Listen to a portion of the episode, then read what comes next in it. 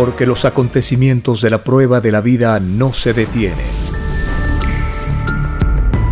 Porque todo tiene un principio, un desarrollo y un fin. Presentamos Los últimos tiempos. Una gran oportunidad para cambiar nuestros destinos y la vida. El cambio de costumbres provocará la caída del sistema de vida, de las leyes del oro. Los acontecimientos le salen al encuentro a las criaturas. Una nueva revelación, escrita por el primogénito solar, Alfa y Omega, se extiende por el mundo. Ciencia celeste, nueva moral, filosofía común justicia divina. Los últimos tiempos.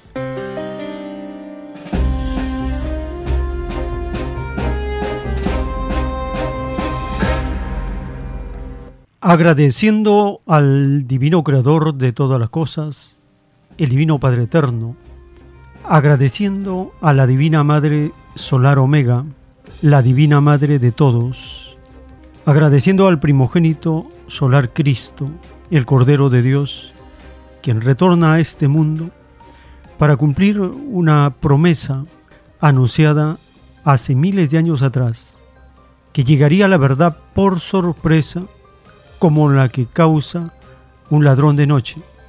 Así fue anunciado como un aviso, una advertencia para todas las generaciones, más aún para la última generación de la prueba de la vida. ¿Por qué? Porque estando tan ilusionados, tan distraídos, la revelación iba a aparecer por sorpresa en medio de nuestros quehaceres cotidianos. Si esta humanidad hubiese tenido humildad, inmediatamente habría reconocido los rollos del Cordero de Dios porque habría investigado, habría leído el contenido de los escritos de los planos celestes y habría reconocido la continuación de la palabra viviente del eterno Padre Jehová. Por lo tanto, la divina revelación parte de la base que todos nosotros estamos viviendo al pie de la letra los diez mandamientos y todo el contenido de las Sagradas Escrituras. De esa base parte la revelación para hacer el juicio final. ¿Y qué sucede? Pues este mundo sigue haciendo lo contrario. Viola los mandamientos, no estudia por sobre todas las cosas las Sagradas Escrituras. Y entonces somos sorprendidos con la llegada de la más grande doctrina, de la más grande revelación prometida a través de los siglos. ¿Qué hubiera sucedido si la humanidad hubiera reconocido y estudiado al instante los rollos del Cordero de Dios? Dice el Divino Padre Eterno en los planos celestes que este mundo ya estaría desarmado, porque el Padre Eterno habría creado leyes instantáneas que cambian el curso de los acontecimientos. Pero esta humanidad, al rechazar, al no reconocer la revelación prometida por siglos y siglos, comenzó a demorar el aviso de este conocimiento a la humanidad. Y este es un atraso de muchos años que perjudica el destino espiritual de todos, porque cada segundo que va pasando nos aleja del reino de los cielos. ¿Qué es el reino de los cielos? Es la máxima aspiración, es la expresión más perfecta del macrocosmos, a que puede aspirar cualquier criatura del universo. Es el lugar donde los seres no conocen ningún tipo de trabas como el yugo de la explotación, el yugo de la división, el yugo de la confusión, etc. No, en el reino de los cielos, todo es progreso, perfeccionamiento. El conocimiento es tan infinito que una reencarnación no es suficiente para poder comprender todo lo que está al alcance de esa respectiva jerarquía o evolución. Esa es la causa por la cual todos nosotros estamos conociendo este tipo de vida, esta forma de vivir, esta filosofía hecha vida.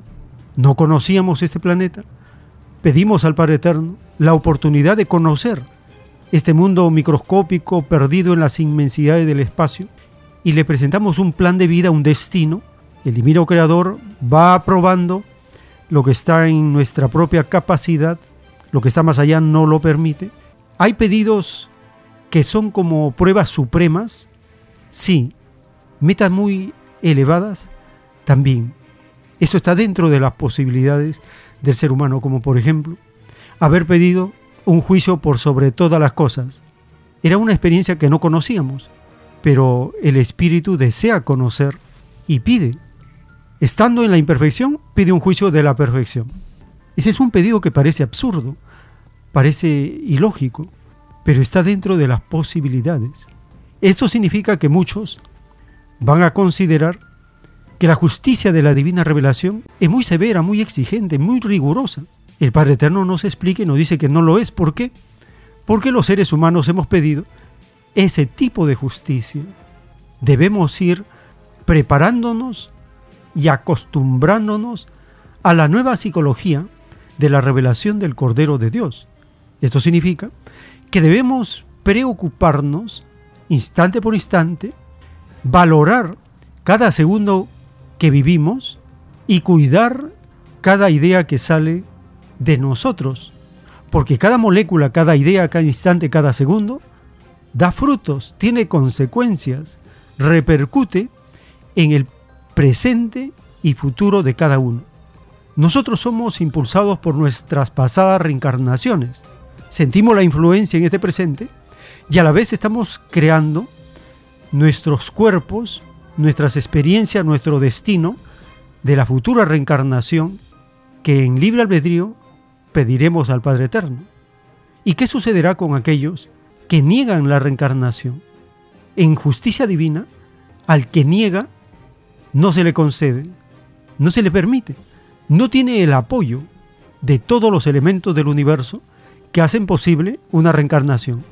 Entonces el espíritu queda en suspenso, queda detenido, se va atrasando frente a otros espíritus que sí creyeron en la reencarnación y tienen posibilidades de seguir avanzando, seguir haciendo alianzas con los elementos del universo, conocer otros puntos de la creación, otros mundos, otras galaxias, otros universos, y el espíritu negador pierde tiempo, pierde eternidades, hasta que la infinita misericordia del divino creador hace un llamado aquellos espíritus voluntarios o elementos que quieren dar una nueva oportunidad a los espíritus renegados, incrédulos, a los mezquinos que le ponen límite al infinito poder de Dios. Entonces la prueba de la vida consiste en superarnos instante por instante en todas las sensaciones que hemos pedido al Divino Padre Jehová.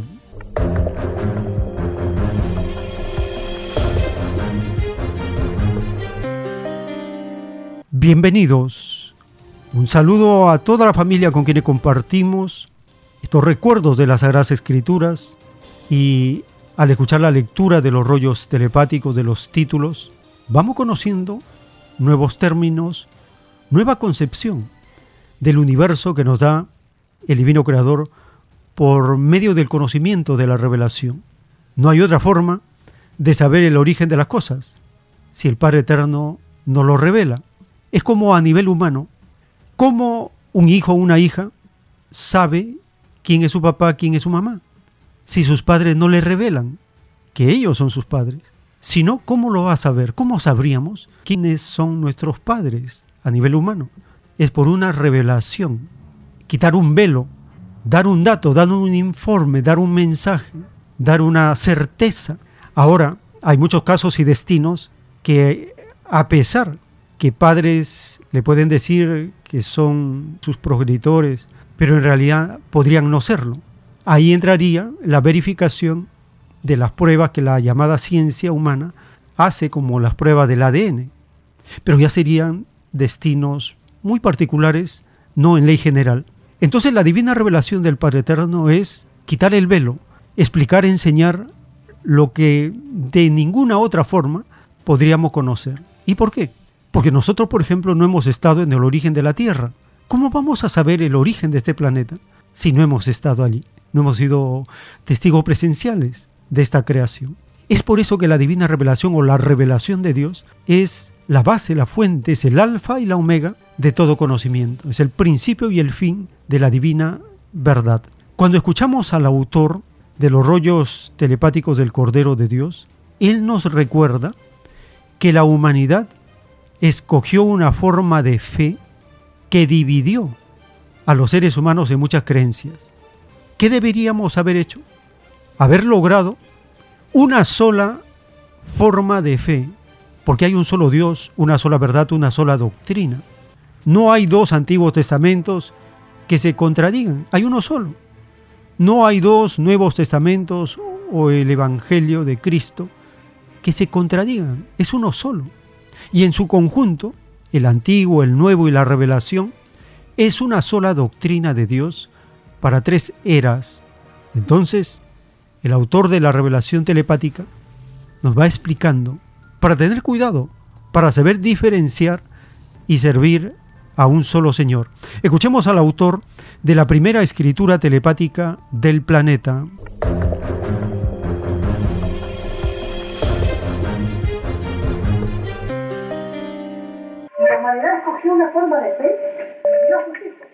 En muchas creencias, habiendo un solo Dios humano. Esta extraña división se llama en el reino de Dios confusión mental. Y esta división, dice el Padre, se paga en el juicio que viene, segundo por segundo. Nadie pidió dividir a nadie en la prueba de la vida. Nadie pidió imitar a Satanás, que había dividido sus ángeles, en el macrocosmo llamado reino de Dios. Los llamados religiosos, dice el Padre, surgido durante el desarrollo del mundo de se olvidaron de la advertencia de que solo Satanás vive, y se olvidaron de que ellos también están en el juicio, y son criaturas como todos. Y el juicio principia por ellos, por los que le dividieron los hijos de ellos. La prueba de ellos consistía en no dividir. El padre dice, las pruebas son las pruebas. Entonces, los religiosos no tuvieron la habilidad mental, a través de los siglos, de mantener unificado al mundo en una sola psicología del Evangelio de Dios. No les dio la cabecita a ellos. Y el Padre los llama a los religiosos en lo que viene de después como lo más atrasado de la evolución humana. Son los mismos fariseos hijos del pasado que pidieron nueva existencia en la tierra, porque todo espíritu nace de nuevo para conocer vida nueva. Eso es el Evangelio.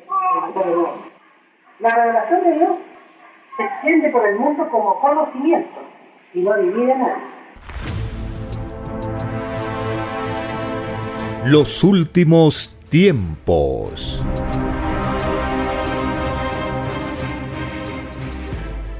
En la doctrina del Cordero de Dios, el Divino Padre Eterno nos revela la virtud suprema entre las virtudes vivientes es la humildad. Es ella la que abre las puertas de todos los cielos y ninguna virtud, sea cual sea su filosofía, puede entrar en el reino si no ha cultivado la humildad. Esta divina ley de la creación la saben los mensajeros o profetas que han venido al mundo a cumplir misiones es por eso que todos piden encarnaciones humildes, empezando por Jesús. Pidió en el reino de los cielos ser hijo de carpintero.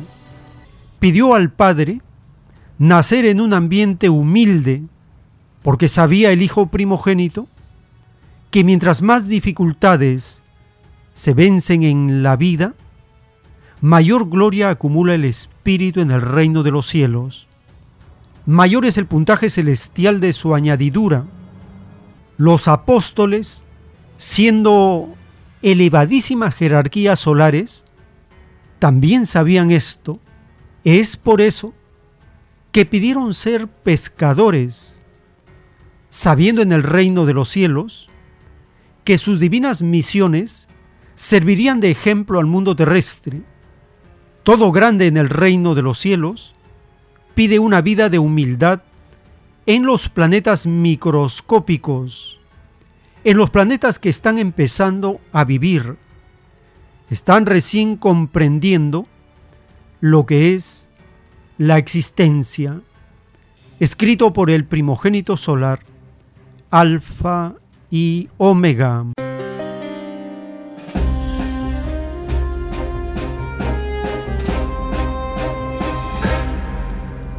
El Divino Padre Eterno nos está recordando que la virtud suprema es la humildad. El Hijo primogénito, Jesús, viene a este mundo a enseñarnos la humildad. Él, en palabra y obra, es la humildad encarnada en este planeta. Y cuando Él elige a los apóstoles para la misión, el Padre Eterno nos dice que los apóstoles también son elevadísimas jerarquías solares. Y esto lo entendemos cuando Jesús se encuentra con uno de ellos y le dice, ven y sígueme, inmediatamente ese espíritu deja lo que está haciendo y sigue a Cristo. ¿Eso qué demuestra? Demuestra una elevada condición espiritual para reconocer al primogénito solar. Esto es una prueba para cualquier ser humano común y corriente como somos la mayoría de este planeta, es una prueba que no la podríamos pasar, que cada uno evalúe en su conciencia si tendría esta actitud. No, nos falta todavía una inmensa cantidad de reencarnaciones para reconocer por un llamado de Dios y qué misión vamos a cumplir. En el capítulo 10 del libro de Mateo se narra cómo Jesús de Nazaret elige a los doce apóstoles y cuál es la misión de ellos. Escuchemos el capítulo 10 del libro de Mateo.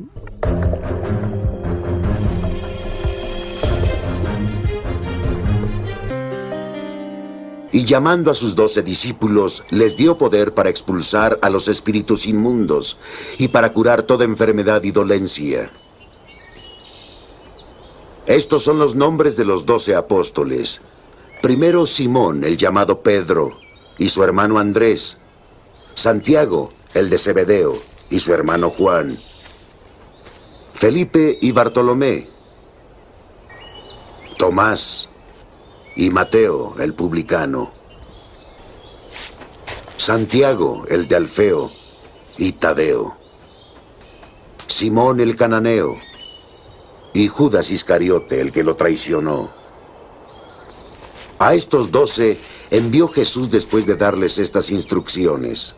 No toméis camino de gentiles, ni entréis en ciudades samaritanos, dirigíos a las ovejas perdidas de Israel. De camino predicad diciendo, el reino de los cielos está cerca. Curad enfermos, resucitad muertos, purificad a leprosos, expulsad demonios. Gratis lo recibisteis, dadlo gratis. No os procuréis oro, ni plata, ni calderilla en vuestras fajas, ni alforja para el camino, ni dos túnicas, ni sandalias, ni bastón, porque el obrero merece su sustento. En la ciudad o pueblo en que entréis, informaos quién hay digno en él, y quedaos ahí hasta que salgáis. Al entrar en una casa, decidle el saludo. Si la casa es digna, venga vuestra paz a ella. Mas si no lo es, que vuestra paz vuelva a nosotros. Si alguno no quiere recibiros, ni escuchar vuestras palabras, sacudid el polvo de vuestros pies al salir de la casa o ciudad. En verdad os digo, habrá menos rigor para Sodoma y Gomorra el día del juicio que para aquella ciudad. Mirad que os envío como ovejas en medio de lobos. Sed pues prudentes como serpientes y sencillos como palomas.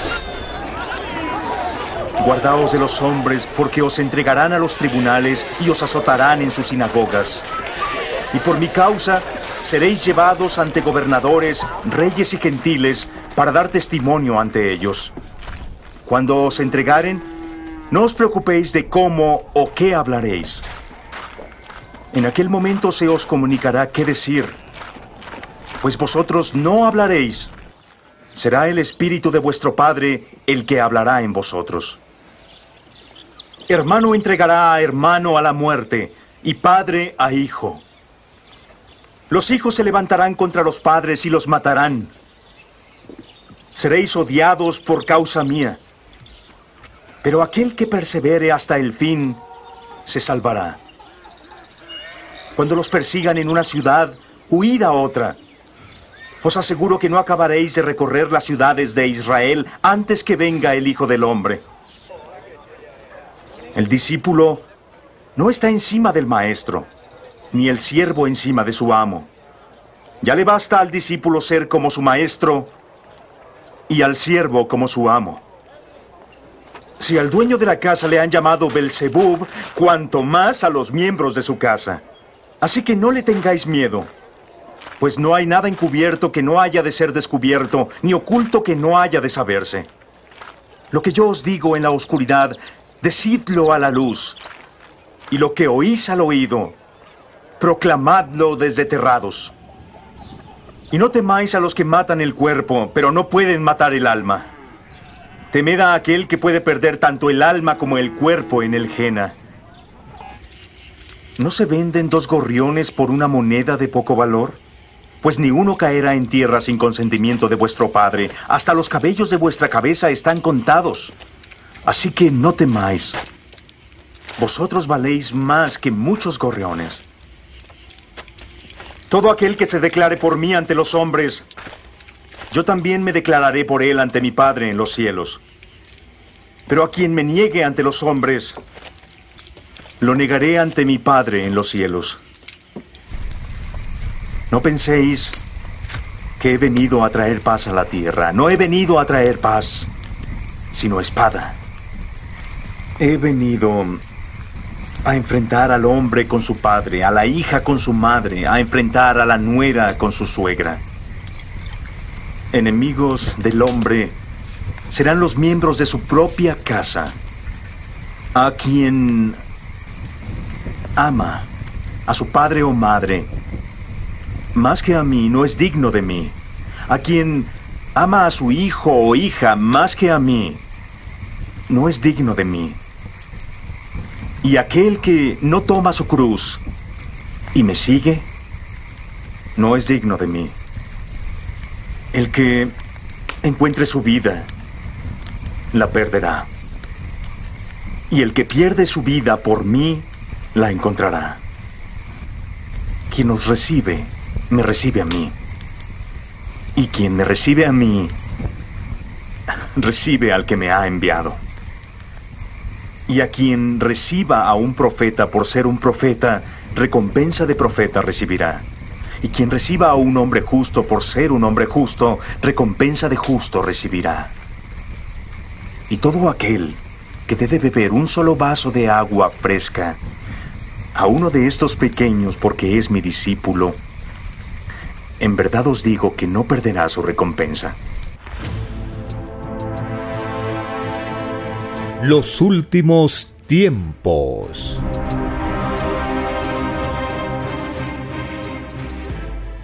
En el divino plano de los creadores del sistema de vida, del juicio que el Padre Eterno hace a los creadores del sistema de vida, en una parte de este rollo telepático dice, es falsa democracia todo sistema de vida opuesto al mandamiento del Padre en vuestro sistema hubo robos, asesinatos, falsedades, engaños, explotación, falsa justicia.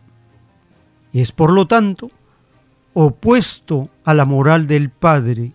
Sois malditos por revelación, una maldición que durará hasta la cuarta generación. He aquí cómo pagaréis el haber dividido a mi rebaño, escrito por el primogénito solar, Alfa y Omega.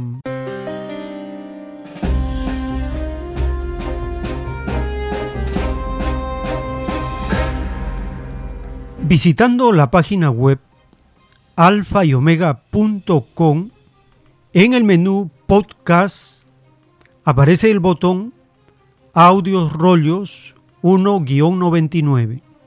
En esta página, con el número 73, aparece el rollo telepático Divino Juicio a los creadores de sistemas de vida. Escuchemos la primera parte de este plano celeste del divino juicio de Dios.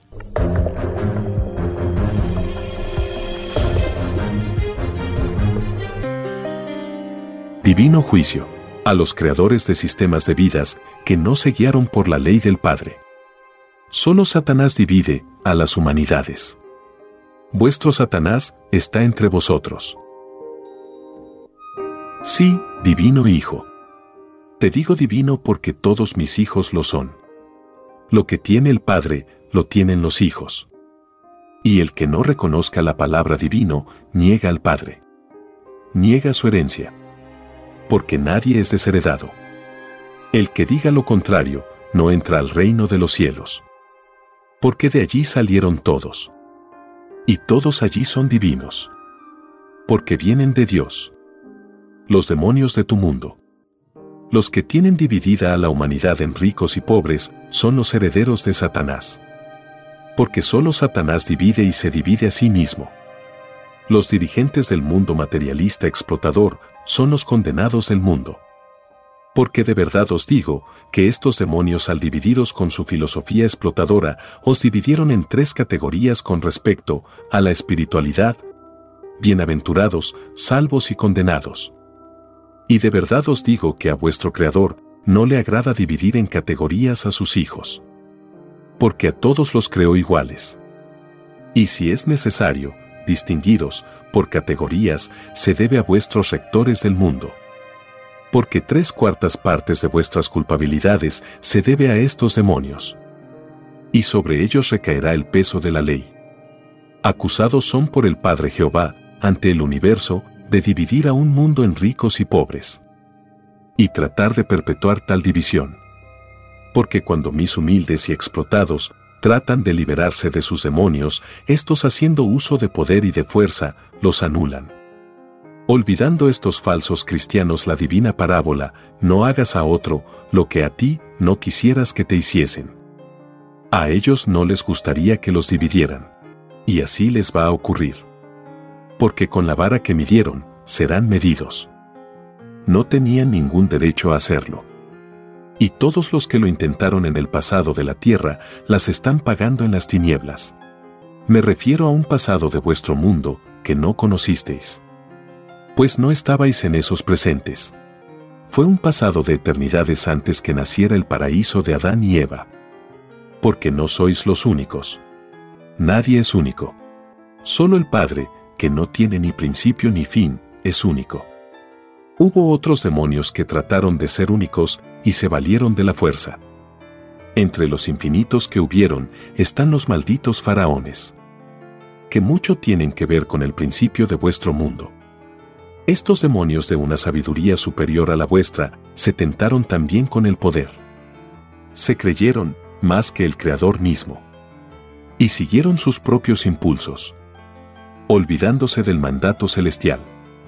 Les ocurrió lo mismo que les ocurrió a los creadores de vuestro capitalismo explotador. Y de verdad os digo que los espíritus capitalistas son espíritus de la era faraónica. Porque la filosofía se transforma a medida que los espíritus nacen de nuevo. La transformación de un espíritu es progresiva y relativa al propio interés del espíritu las inclinaciones y las imperfecciones no desaparecen del todo. La cualidad y la calidad van desapareciendo de existencias en existencias. Y lo que en el pasado se hacía de un modo, en otro presente se hace de otro modo. Es la misma cosa modificada. El interior espiritual es influenciado por el exterior material. Las circunstancias inesperadas que encuentra cada criatura en la vida le hacen variar su libre albedrío. Y es así que vuestros explotadores se amoldan a vosotros. Y vosotros a ellos. Porque de verdad os digo que si diera un poder de destruir vuestro mundo inmoral a uno de sus explotados, estad seguros que éste os haría volar.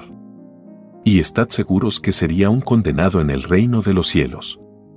Porque con ello atropelló la ley del Padre. Que dice, no matarás.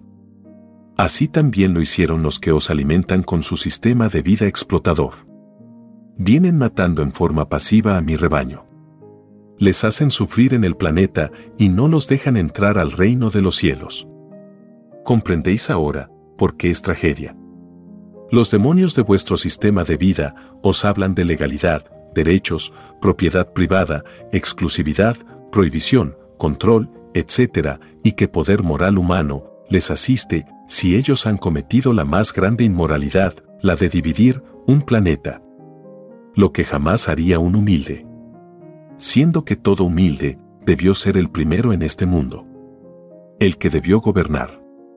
Y vosotros demonios del mundo, hicisteis lo contrario. ¿En dónde están mis humildes? Tienen lo mejor de este mundo, tienen las mejores habitaciones. ¿Tienen abundancia? Ciertamente que no. Las tenéis vosotros malditos. Y os valisteis del poder del oro. Tal como lo hicisteis en el pasado. En el pasado fascinasteis al pueblo de Israel, ilusionándolo con el oro. He aquí la herencia que dejasteis malditos al mundo. La ambición, la avaricia, la explotación, el engaño, la estafa, el escándalo y la inmoralidad viviente. Lo que hicisteis en el pasado, lo perfeccionáis en este presente. Lo revestís de una legalidad que nada vale en el reino de los cielos. Sois el Satanás de las Escrituras y no existe otro. Vuestra herencia para el mundo es herencia de tragedia. Porque por vosotros demonios, esta humanidad sufrirá un llorar y crujir de dientes. Porque la ilusionasteis con falsos derechos. Salidos de la violación misma de lo que es del Padre. Vuestros derechos demonios se desconocen en el reino de los cielos. Y esta ley que no es ley del Padre, cae sobre todas las generaciones del mundo y por vosotros, la filosofía que vivieron los terrestres los hacen unos desconocidos en el reino. Porque antes de conocer la vida humana, todo espíritu humano prometió al Creador no dividir su espíritu en otras filosofías que no fuera la del Creador. Que no divide a nadie. Porque la verdad es una. Y prometieron a la vez no dividir a nadie. No hacer a otros lo que a cada uno no le gustaría que les hiciesen prometieron al Padre volver con la misma inocencia con que salían del reino de los cielos. Y le prometieron al Padre no servir a dos señores. Porque irremediablemente el espíritu se divide. Y como la verdad es una, la otra es falsa. No pueden haber dos verdades si el Padre no se contradice. Los demonios explotadores también pidieron conocer un mundo tierra. Un mundo de la luz porque el libre albedrío es eterno. El espíritu continúa cumpliendo destinos. La creación no se detiene. Todo destino y sus consecuencias para la criatura las conoce el Padre, y se las reserva, cuando los hijos se lo piden. Cuando piden ser probados en una vida que desconocen. Porque no sabiendo su propio futuro, mayor mérito tiene la prueba de la vida. Gana en cualidad y calidad. Más, todo se pierde cuando una existencia es dividida. Nada dividido entra al reino de los cielos. Todo el universo en su libre albedrío tiende a la unificación. A un mayor entendimiento entre materia y espíritu. Los ciegos del mundo, si se hubiesen preocupado del estudio profundo de mis escrituras, habrían evitado vuestra tragedia. Y todo estaba en una simple parábola, solo Satanás se divide a sí mismo. escrito por el primogénito solar, Alfa y Omega.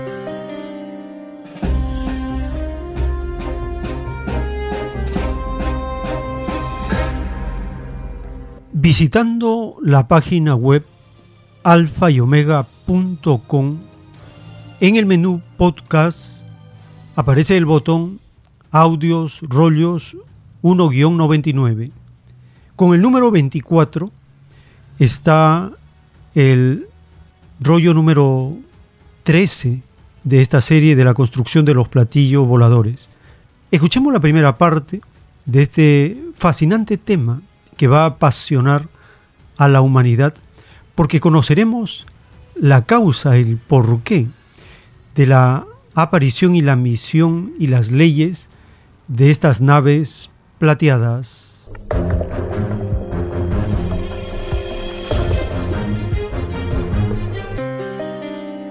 Construcción de los platillos voladores. Continuación. El número viviente participa en la construcción de un platillo volador. En la unión entre el número viviente y la molécula viviente, la sensación de toda carencia de vida, según lo entiende el espíritu humano, es infinitamente relativa. Esta sensación es proporcional a las propias características que el espíritu pidió con respecto a la carencia de vida, en la esencia misma de la clase de materia que pidió conocer. En el planeta Tierra la criatura humana solo ve ciertas transformaciones y renovaciones en los elementos de la naturaleza. La causa de la cohesión molecular sigue en el misterio. Porque la misma criatura humana pidió el misterio, porque no lo conocía. Las causas ignoradas son muchas en la prueba de la vida. La prueba de la vida misma es de por sí un misterio para los mismos que la pidieron a Dios. El número viviente y la molécula viviente también participan de todos los misterios del espíritu humano. En los platillos voladores, el misterio también existe en jerarquía solar. Porque nadie en el universo lo conoce todo. Solo el Divino Padre Jehová lo sabe todo. Para los tripulantes de los platillos voladores, no existe misterio alguno con respecto a la Tierra. Porque en sus verbos solares han sobrepasado la propia escala de reencarnaciones de la criatura humana. Ellos han vivido lo que la criatura humana está viviendo actualmente. Sus gloriosos pasados están demostrados en sus maravillosos poderes de verbo solar. Cada acto de creación en ellos representan a trillones de trillones de ciencias que vivieron en trillones de trillones de planetas, soles y de infinitas creaciones desconocidas para la humanidad terrestre. Los tripulantes solares nacieron también microscópicos y humildes, tal como nació la criatura humana. Ellos también pasaron la experiencia del polvo.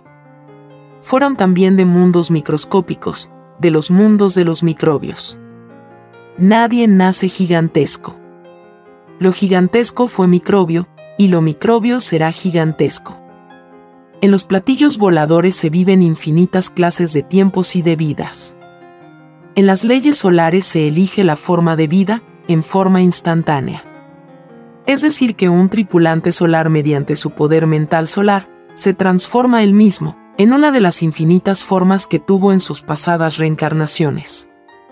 Este poder de volver a ser lo que se fue se llama estado de reencarnación instantánea en el reino de los cielos. El número viviente en esta ley hace alianzas instantáneas con números y moléculas para volver a vivir un presente que ya había vivido en otro instante y en otras circunstancias. El poder de transformación de un tripulante solar es según su divina jerarquía solar. Siendo los primogénitos solares los únicos en poder después del divino Padre Jehová. Un tripulante solar tiene potestad sobre los elementos de las naturalezas planetarias, de los mundos que visita. Son visitas que saliendo del macrocosmo, se internan en el microcosmo. Las divinas causas de tales visitas son infinitas. Entre las muchas causas está la de los divinos juicios finales. El planeta Tierra se acerca a esta ley de juicio. El número viviente al hacer alianzas con números de otras existencias, va conociendo glorias numerales de todo, un pasado. En que cada ciencia numeral le fascina, y le inspira a llevarla en otros futuros pedidos de reencarnación numeral. El número viviente aprende dentro de la mente del tripulante solar. Y estando en su lumbrera solar, no conoce su límite, que son los límites de su morada solar. Tal como las sensaciones y virtudes se asimilan a las leyes de la mente humana. El número viviente al reencarnar en criaturas de carne o en criaturas solares, lo hace en expansión contenida. Pues a medida que la criatura experimenta su desarrollo físico o mental, es que va viendo sus propias geometrías de límites. El crecimiento celular es instante por instante, numérico y geométrico. Ocurre dentro del microscópico cuerpo humano, lo mismo que ocurre instante por instante en el planeta mismo. Lo de adentro de sí mismo es igual a lo de afuera en su crecimiento expansivo.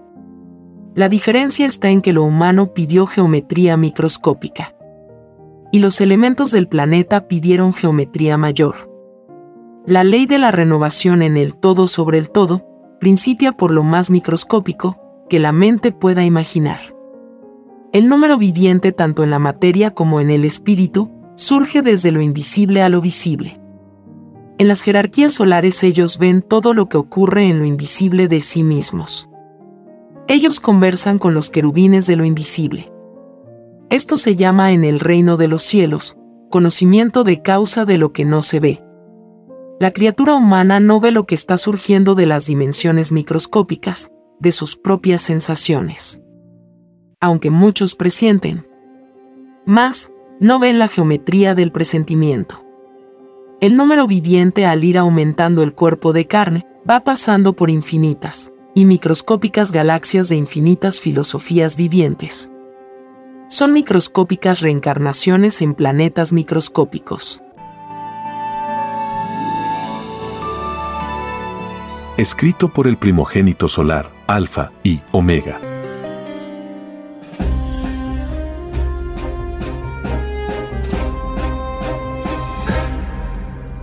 En el libro Lo que vendrá están los títulos de los planos celestes dictados por el Padre Eterno. El título 112 dice, En la prueba de la vida, muchos escandalosos subieron uno de ellos fueron los escándalos salidos de los llamados funcionarios de gobiernos de las extrañas naciones que surgieron durante el extraño reinado del oro, cuando en un gobierno surgió el escándalo, todos los funcionarios del gobierno escandaloso debieron haber renunciado en masa.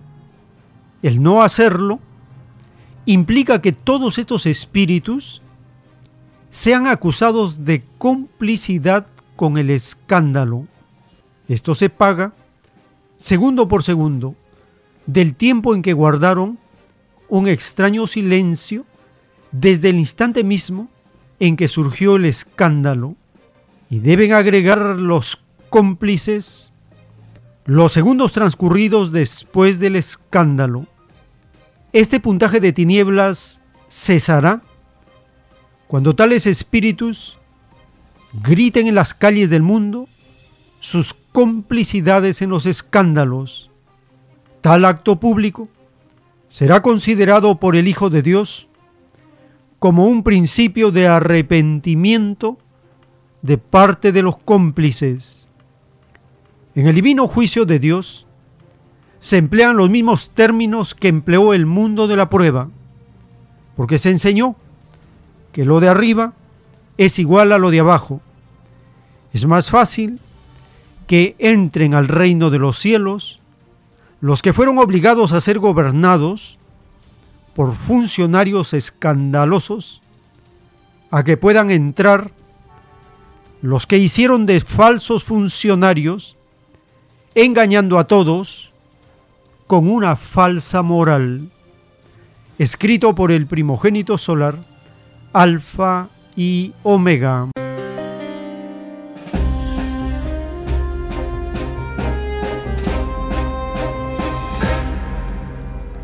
Hispan TV publica una información en la que se informa que el extraño ministro del Interior de Perú estaría involucrado en posible caso de nepotismo, sumando un escándalo más de corrupción a muchos extraños funcionarios de este gobierno usurpador. Escuchemos la nota publicada por Hispan TV.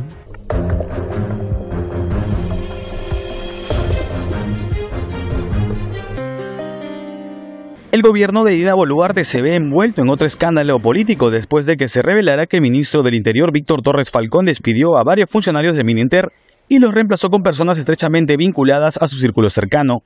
Este hecho ha generado indignación en la opinión pública, pues no es la primera vez que se da este tipo de casos durante la gestión actual. Estamos ante un gobierno, ante un régimen que em, viene eh, asumiendo el poder de forma fáctica, de forma violenta y con no uno, sino varios casos y situaciones donde se ve esta modalidad de te escojo porque eres mi amigo. Estaríamos posiblemente ante un caso de tráfico de influencias, por supuesto, y de querer copar el Estado, no con gente capaz, no con gente que tiene una vocación de servicio, un amor por el país y de acuerdo a eso va a trabajar en las instituciones públicas. Uno de los nombramientos más controversiales es el del general Enrique Blanco, quien fue investigado por el Tribunal de Disciplina Policial por reprimir a manifestantes en 2016. Con este nombramiento que se menciona, lo que se hace es confirmar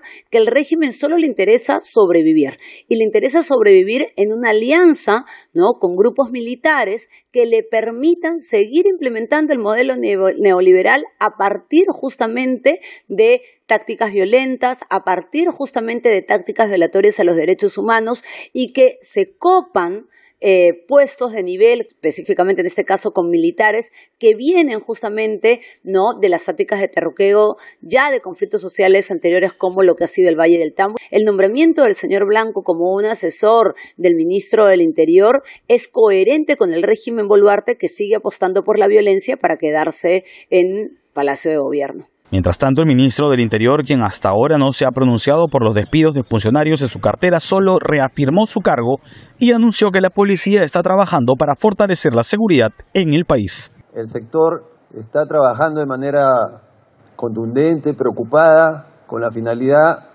de proporcionar tranquilidad a todo el pueblo peruano. La policía en esta semana ha desplegado una serie de acciones eh, que le atañen a su competencia respecto a capturas de importantes organizaciones criminales. Desde que comenzó la gestión de Dina Boluarte, el 96% de los peruanos considera que el gobierno tiene niveles altos de corrupción debido a los constantes escándalos políticos que ocurren en el país. Aaron Rodríguez, Hispan TV, Lima. Los últimos tiempos.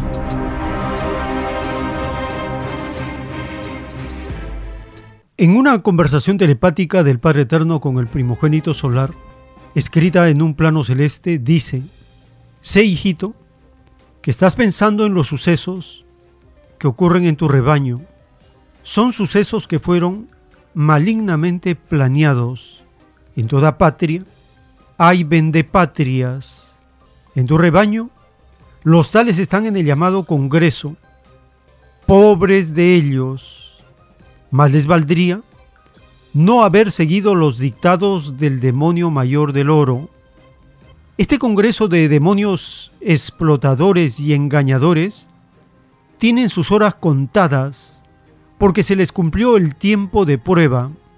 Ahora cosecharán lo que sembraron. Escrito por el primogénito solar, Alfa y Omega.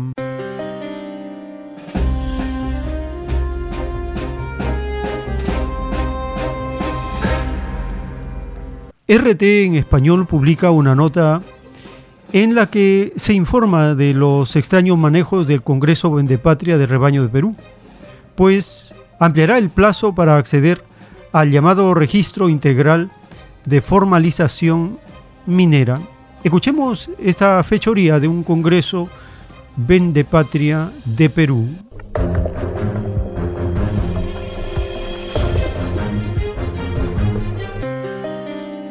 El Congreso peruano debate la ampliación del plazo para el registro integral de formalización minera. Se trata de una herramienta que, según expertos, evitaría que mineros ilegales sean procesados penalmente bajo la excusa de estar en desarrollo de legalizarse.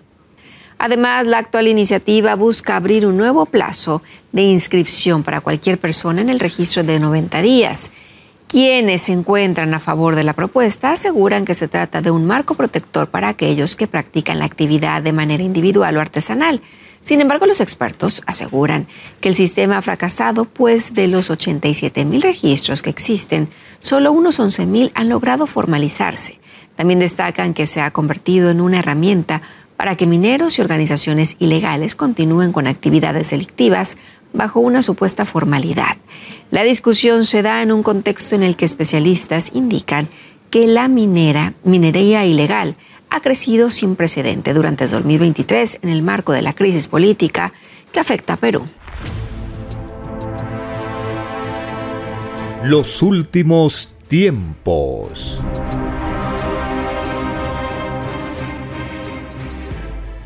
Llegamos a un espacio para compartir sus opiniones, sus aportes.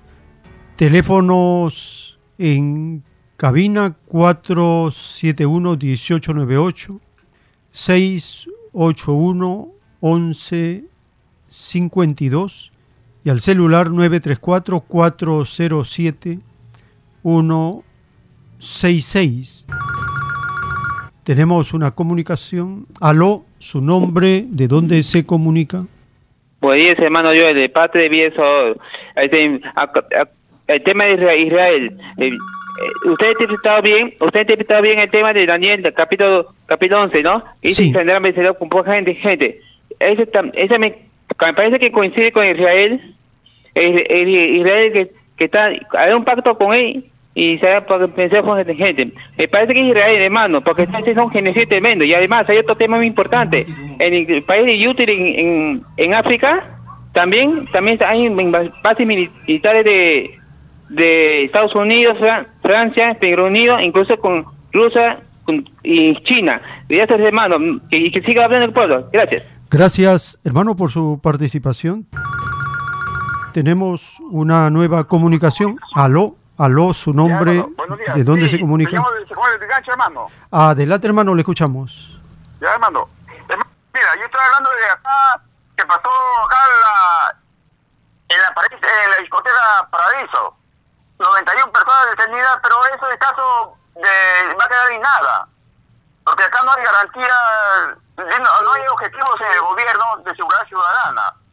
Porque Dina Boluarte no quiere depurar la corrupción lo que ella está buscando es, es una escudera de la delincuencia. Más bien, ella contradice la realidad. ¿Por qué? Porque ella sigue cometiendo latrocinios. El Congreso, mira, el Congreso son trabajadores y ellos mismos se dan sus bonos.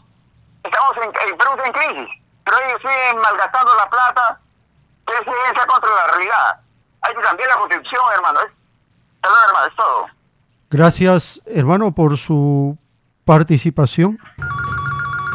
Tenemos un nuevo contacto. Aló, su nombre, ¿de dónde se comunica?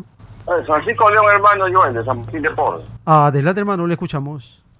Eh, he escuchado decir que la señora Dinoa y el gobierno este, eh, gastan el dinero a su regalado antojo y al pueblo le dice que no hay dinero para cumplir con los derechos adquiridos del pueblo. Llámense ONP, llámese salud, llámese FUNAL.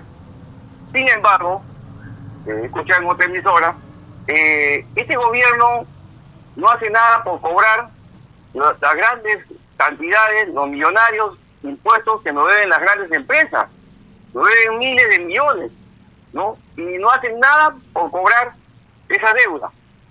Eh, además, la empresa Rector ha contaminado el mar y hasta ahora no repara las playas.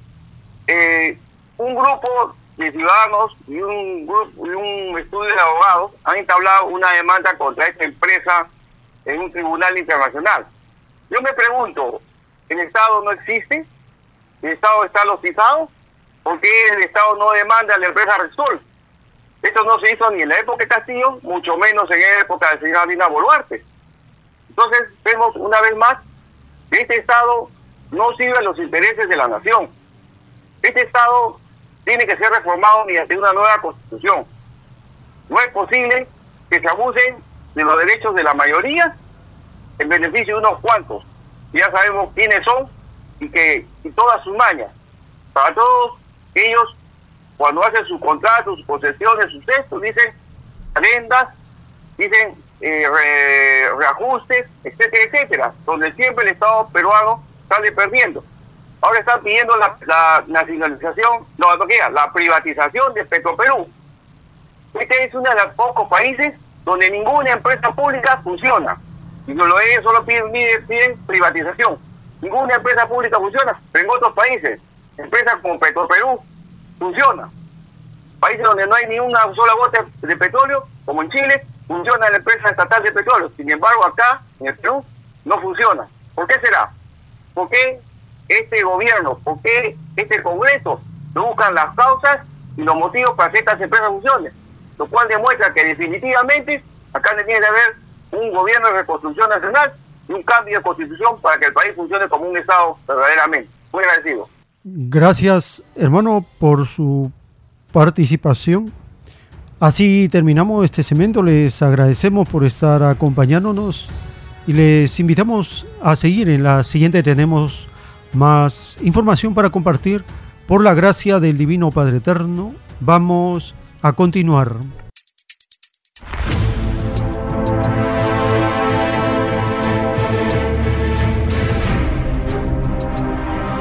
Los últimos tiempos.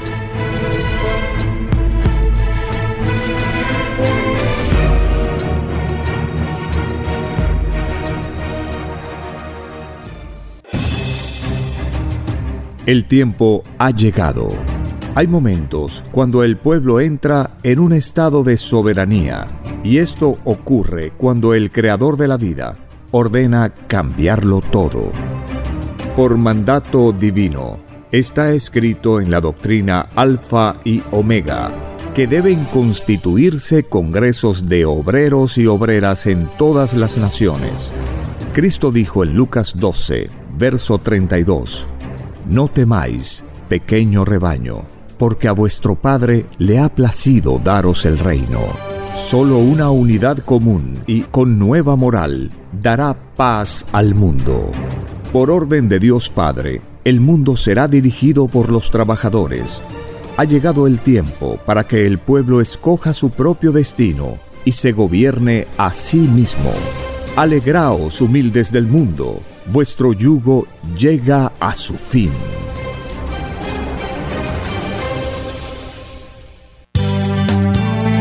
Es Radio Cielo, una nueva era de la radio en el Perú. Programación de avanzada para todos. Es Radio Cielo, el mejor anhelo de tu vida Radio Cielo, sembrando amor y conciencia. Es Radio Cielo. Ahora, tu radio favorita, Cielo, llega a todo el mundo. Visítanos e interactúa con todos tus conductores de la variedad de programas que ofrece tu radio Cielo. Radio Cielo en la red. Ingresa a la www.radiocielo.com.pe y desde tu teléfono móvil interactúa con nosotros. Radio Cielo, a la vanguardia de la tecnología. tecnología. Cielo.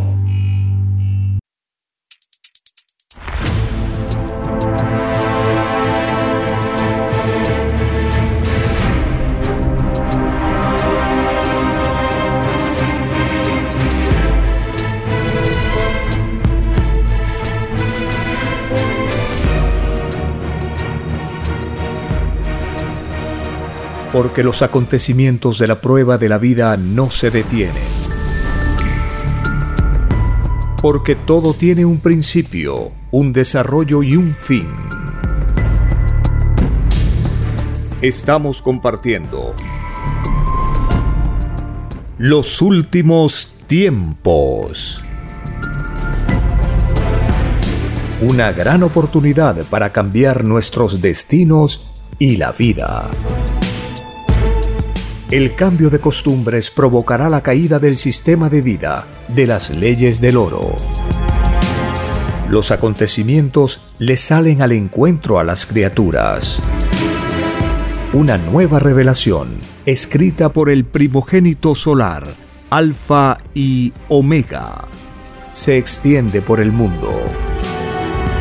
Ciencia celeste, nueva moral, filosofía común, justicia divina. Los últimos tiempos.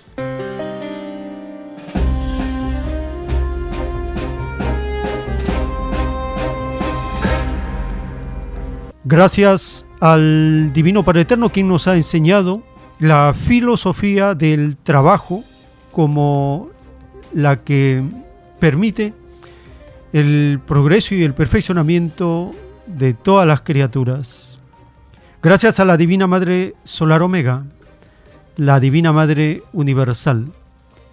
Ella revela sabiduría, justicia y derecho a las humanidades en prueba de vida. Gracias al primogénito solar Cristo, el Hijo de Dios. Él retorna no para perturbar a este mundo, sino para juzgar a esta humanidad y para iniciar un nuevo periodo conocido como el milenio de paz.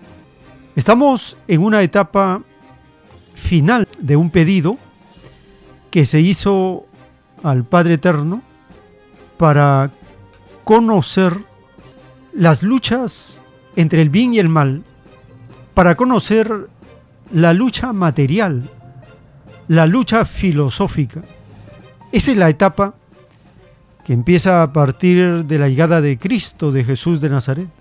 Cuando Cristo le dice a su apóstol Pedro, ya basta, cuando él sacando su espada hiere a un pretoriano, Cristo le dice, ya basta. Ese mandato significa que la filosofía de la fuerza ya terminó, porque Él trae una nueva alianza, una nueva doctrina, una buena nueva. Él trae un avance más en la evolución. No viene a repetir la filosofía de la fuerza del Antiguo Testamento, porque en el Antiguo Testamento matar para esos pobladores, esos espíritus, era sinónimo de progreso. Imagínense esa filosofía. Con Cristo termina ese periodo. Él empieza una nueva forma de vivir.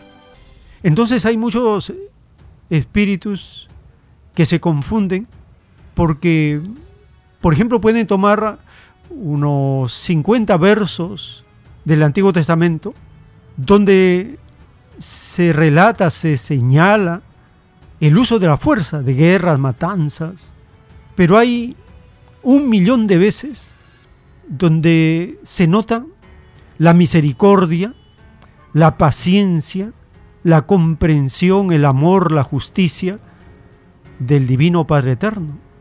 Pongamos en la balanza 50 versos que relatan la filosofía de la fuerza que esos espíritus pidieron y un millón de veces el infinito poder, sabiduría, justicia, amor, virtudes, paciencia, misericordia del Padre Eterno con la humanidad.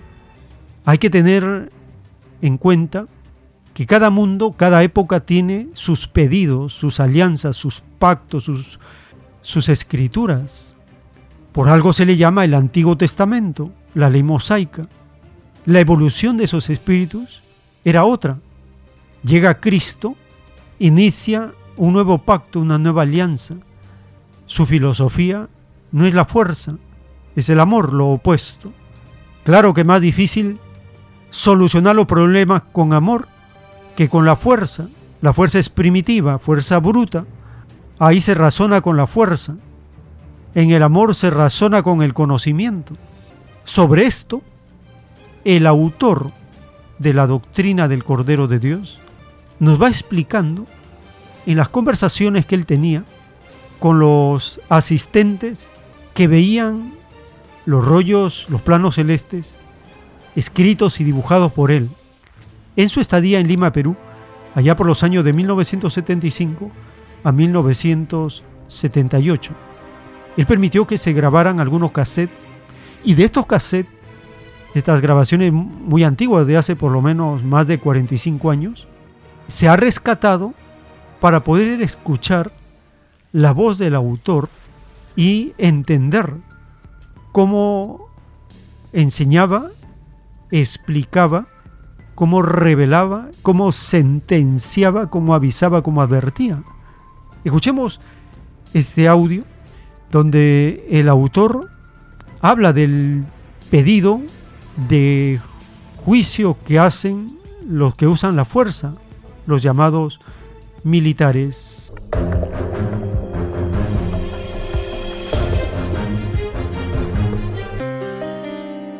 Como el libre albedrío tiene los espíritus de pedir juicio a Dios, millones pidieron juicio fuera de la tierra y millones en la tierra. Todo depende de lo que se pidió Dios. El eterno, si por su misma especialidad o profesión una persona aquí en la tierra es severa, también tiene que ser juzgado severamente. sí, porque se le mandó ser amoroso. No, pero por, por eso digo, si por su misma profesión, vamos a suponer en, en este último caso que han condenado a dos a muerte, la Corte Suprema o Militar tiene que ser severa en este caso. Sí, Sí. Pero hay una cosa, que dice el padre como el militarismo no está en su evangelio, los militares están más condenados del que fusilan. El militarismo no está en lo de Dios. Y es más fácil que quede en este mundo lo que está en el evangelio, a que quede lo que no está en el evangelio. Nadie pidió al padre prepararse para matar a otro, porque todos pidieron el mandamiento que dice no matarás. Todo el que fue militar en la prueba de la vida tiene que sumar todos los segundos del tiempo que fue militar. Y ese número de segundos restarle a las obras buenas que hizo vida. Ahí nos explicó Dios, solo Satanás divide. Había que saber elegir a quién se servía en la vida cuando se escogió trabajo. Hay trabajos que tienen más moral y otros menos moral. Las pruebas son pruebas. El Padre explica ahora el puntaje que recibe cada criatura, especialidad por especialidad. Y dice el Padre, el servir a la fuerza es uno de los trabajos más inmorales, porque es un extraño libertinaje que nadie pidió. Nadie le dijo al Eterno, Padre Eterno, en el lejano planeta quiero mandar por la fuerza. No tiene Pero no sentido. cree que si no habiendo el servicio castrense ahí, ¿estaría en paz? Verdaderamente. Si no existieran los militares, el mundo estaría en paz. A aplicar. Los militares existen porque los hombres sacaron un extraño y desconocido sistema de vida, salido de las extrañas leyes del hombre. Si el hombre no hubiese sacado ese sistema de vida, no existirían los militares. Existiría algo más amoroso. Tendríamos una psicología más elevada, más Los últimos tiempos.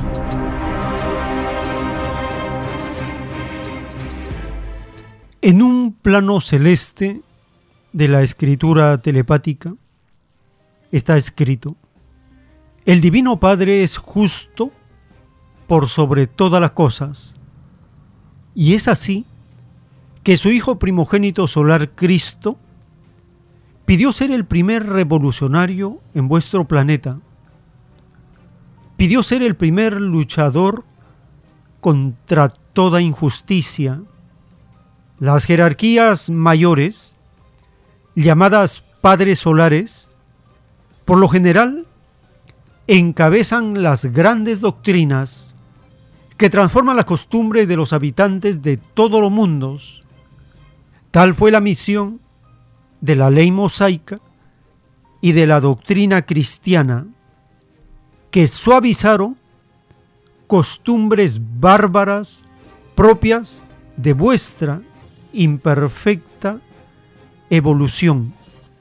Nadie puede negar que así fue, pues estáis viviendo en la transformación. Sois actores vivientes de ella. En el reino de los cielos conocisteis a los profetas que os seguirían a la prueba de la vida. Conversasteis con ellos y también visteis a mi hijo primogénito. Todo lo visteis antes que se os impusiera el olvido de vuestro pasado. Solo quedasteis con el recuerdo de vuestras pasadas acciones en vuestro propio planeta. El tiempo celeste que vivisteis en el reino de los cielos se llama primer tiempo y el tiempo que usáis en vuestro planeta, segundo tiempo, escrito por el primogénito solar, Alfa y Omega.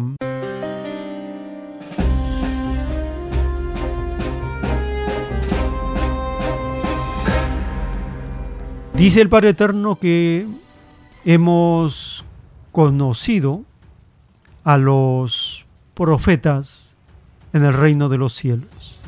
Uno de los grandes profetas en el Nuevo Testamento es Juan el Bautista.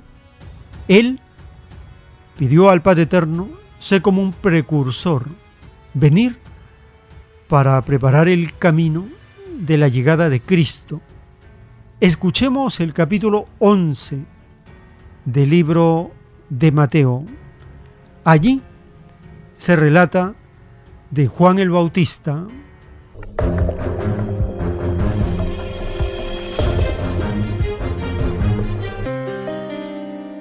Cuando acabó Jesús de dar instrucciones a sus doce discípulos, partió de ahí para enseñar y predicar en las ciudades de Galilea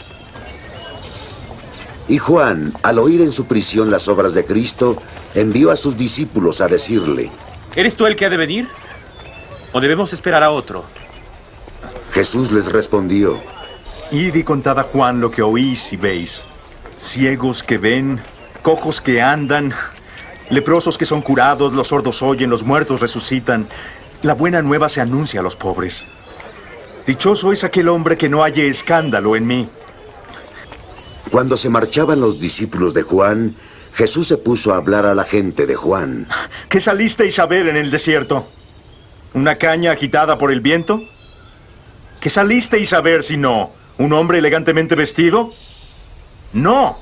Los que visten con elegancia están en palacio de reyes. ¿O qué salisteis a ver? ¿A un profeta? Sí. Os digo y más que un profeta. Este es de quien está escrito, envío mi mensajero delante de ti, que preparará por delante tu camino. En verdad os digo que entre los nacidos de mujer no ha surgido uno mayor que Juan el Bautista.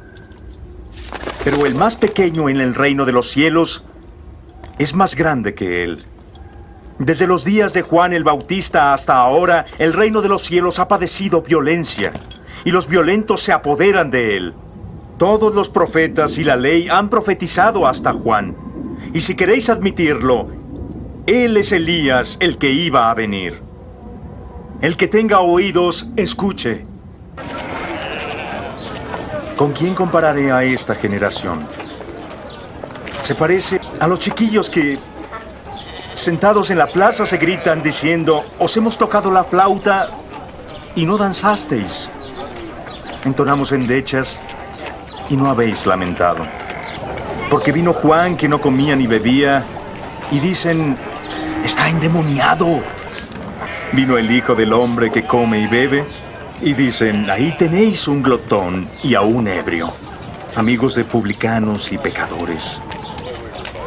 Mas la sabiduría se ha acreditado por sus obras.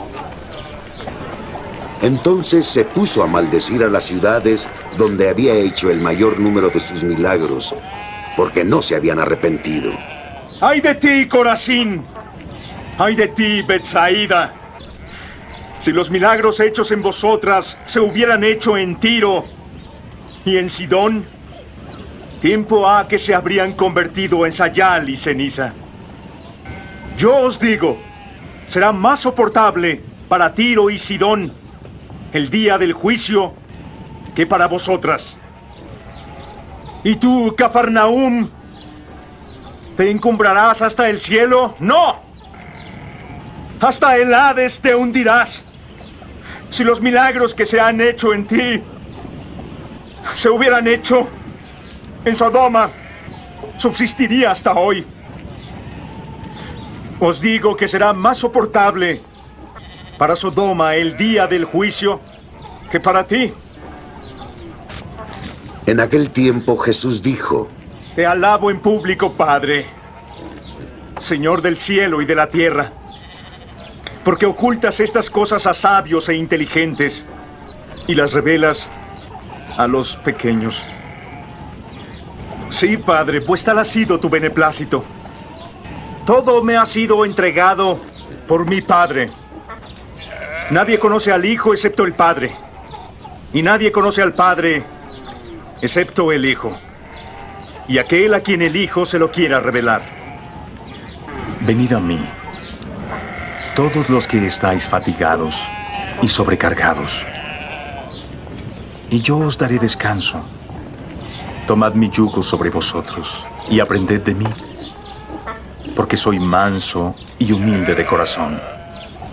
Hallaréis descanso para vuestras almas, porque mi yugo es suave y mi carga es ligera. Los últimos tiempos.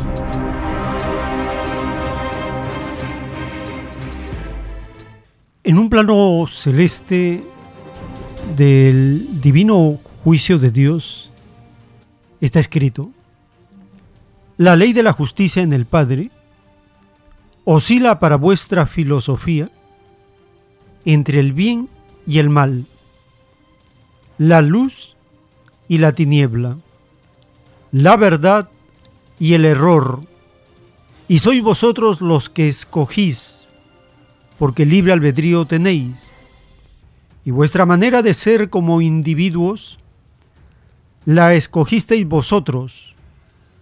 Vuestra sensibilidad os lleva a opinar de muchas maneras, mas ¿sabéis explicar el origen de las mismas? Ciertamente que no. ¿Comprendéis ahora por qué se os mandó ser humildes por sobre todas las cosas? Os lo explicaré. Si no podíais explicar lo que vosotros mismos sentisteis en la vida, mucho menos podíais comprender lo que otros sintieron. He aquí vuestro libre albedrío lanzando la primera piedra. Más le valió al mundo no crear filosofías cuyos autores no podían explicar ni lo que ellos sentían, explicar el origen de sus propias virtudes, explicar cómo se creó la propia individualidad, explicar qué es lo que le sucedió en el vientre de su madre. Ninguna lo ha explicado, ni ninguna filosofía humana lo explicará, porque vuestra sal de vida no os da la ciencia de ese saber.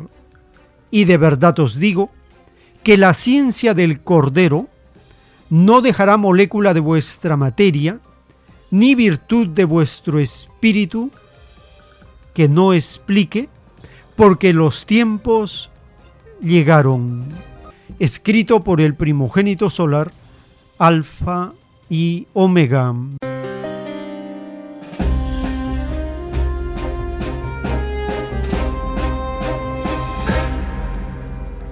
Visitando la página web alfa y omega.com, en el menú podcast aparece el botón audios rollos 1-99. Con el número 74 está el divino plano celeste titulado Divino Juicio a los que tuvieron más de lo que les fue mandado tener. Escuchemos la primera parte de este rollo telepático que es pura escritura.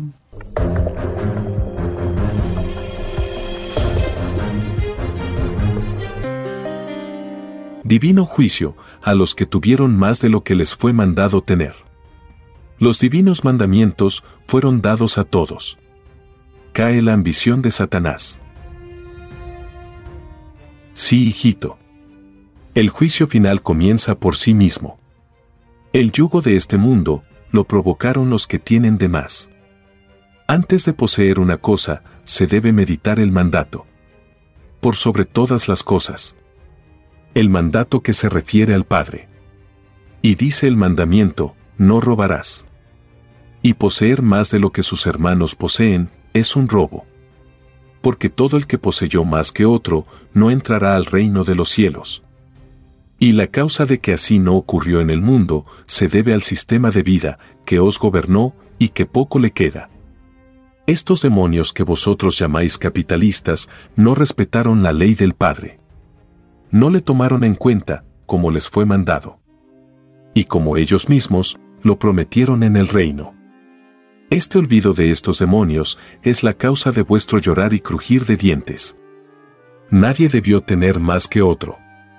Cualquiera que haya sido la forma de gobierno. Nunca debisteis haber violado la ley del Padre.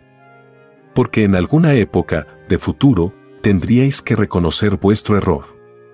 ¿No se os avisó por las escrituras que habría un juicio final? ¿No se os advirtió que, es más fácil que entre un rico en el reino de los cielos, si no violó la ley. Porque es más fácil que entre uno que logró su abundancia con sudor de frente, que uno que la logró por astucia, engaño e hipocresía. Y aun siendo así, ningún rico entra al reino de los cielos. El ejemplo anterior es un orden de justicia dentro de la injusticia. Porque a nadie se le mandó enriquecerse Tal filosofía es lo opuesto a los mandamientos y a la ley del Padre. Todo rico deberá escoger entre dos destinos, o ser siendo rico y morir como muere un mortal. O renunciar a la abundancia que nunca le perteneció y ser resucitado en carne eterna. Libre albedrío tienen las criaturas. El Divino Padre a nadie obliga.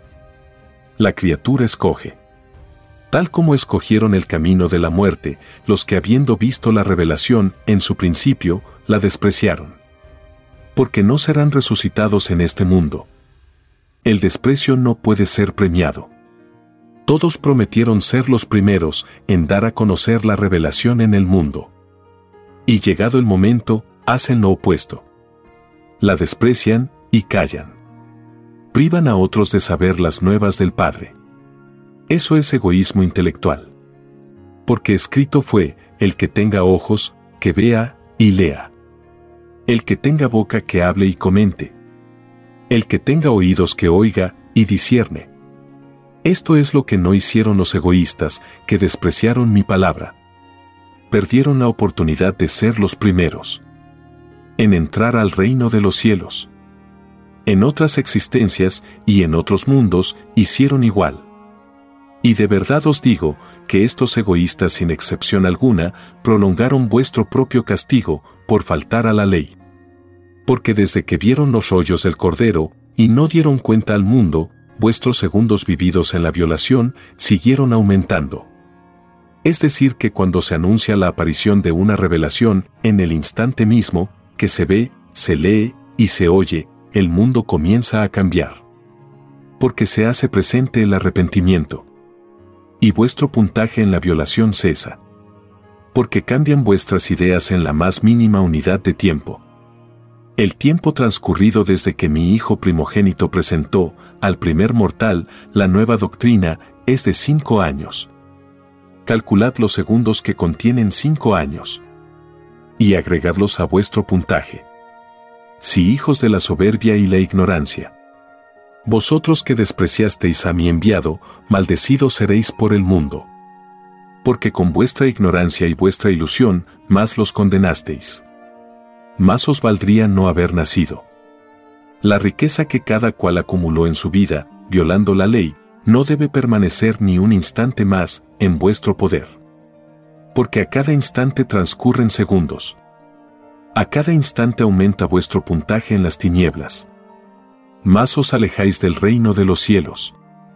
Porque más aumentan las existencias que tendréis que cumplir fuera de él. Y sabiendo la nueva ley, y de su nuevo mandato, y no hicisteis caso, vuestro puntaje sea multiplicado por tres. Por cada segundo de violación y desobediencia, tendréis que cumplir tres existencias fuera del reino, por cada segundo. Así es y así sea, hasta la consumación de los siglos.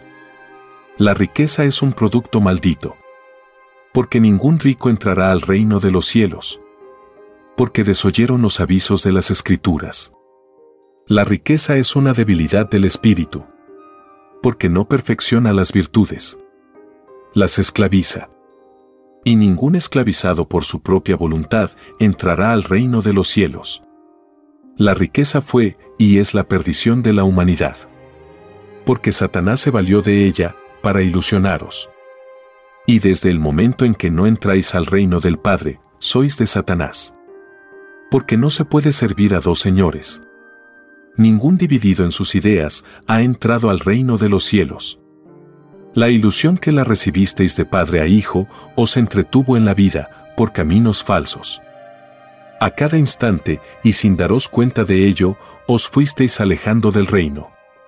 Y de verdad os digo que serán trillones y trillones las existencias que tendréis que cumplir en lejanos mundos antes de poder entrar al reino de los cielos. Y cuando leáis esta ley, se os llenarán los ojos de lágrimas. Porque las virtudes presienten el fin. Un fin de las que ellas son inocentes. El culpable es vuestro espíritu porque fue el que lanzó la primera piedra en las ideas. Fue el que hizo el destino. Y la suerte escrita estaba en el espíritu. La suerte de la que tanto hablasteis en la vida no existe. Porque el Padre no hace las cosas al azar. Las hace con principios y causas. La llamada suerte es un concepto salido de la inseguridad espiritual y de la ignorancia y fue astutamente explotado por los engañadores de siempre. Y de verdad os digo, que todo aquel o aquella que se lucró sacando la suerte, no entrarán al reino de los cielos. Y deberán gritar ante el mundo, que fueron sus engañadores. Porque estos demonios así lo pidieron en el reino de los cielos. Así lo pidieron cuando pidieron juicio final. Y si no lo cumplen, serán maldecidos por el Padre Jehová y el mundo los despreciará. Tal como ocurrió en el pasado. Y todos los que cometieron asesinatos y abusos físicos, creyendo que nadie los veía, cumplirán la misma ley. Deberán gritar ante el mundo, a quienes mataron y a quienes golpearon. Y si estos demonios no cumplen su ley, maldecidos serán por el Padre Jehová. Y el mundo los despreciará y todos los engañadores y asesinos serán descubiertos por el poder mental de mi Hijo primogénito. Tal como ocurrió en el pasado. Y todo demonio huirá de su presencia. Más, tarde o temprano, gritarán que son demonios. Y todos aquellos, o aquellas que ocultaron, a asesinos y ladrones, deberán gritarlo ante el mundo. Y cumplir lo que pidieron en el reino y si no lo hacen, maldecidos serán por el Padre Jehová. Escrito por el primogénito solar, Alfa y Omega.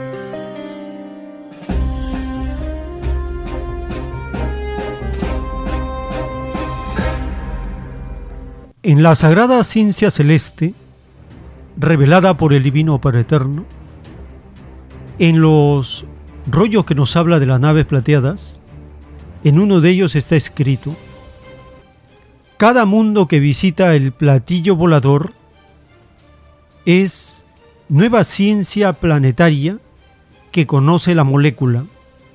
Esto enseña que lo de arriba es igual a lo de abajo, que tanto se aprende en el espacio como se aprende en los planetas muchos de los que están en la prueba de la vida de la Tierra fueron moléculas en los platillos voladores. Esta es la causa de la fascinación que muchos sienten con solo escuchar los nombres de estas naves celestes. Esta fascinación tiene muchas causas y todas se encuentran en los pasados de las pasadas existencias que todo libre albedrío pidió a Dios. Muchas de las tendencias negativas que muchos sienten se debe a influencias de sus reencarnaciones en remotísimos mundos de las tinieblas, porque todo lo imaginable que no se conoce, se pide a Dios conocer, y se piden mundos de la luz para despojarse de las extrañas influencias que aún quedan de las experiencias con las tinieblas, escrito por el primogénito solar, Alfa y Omega.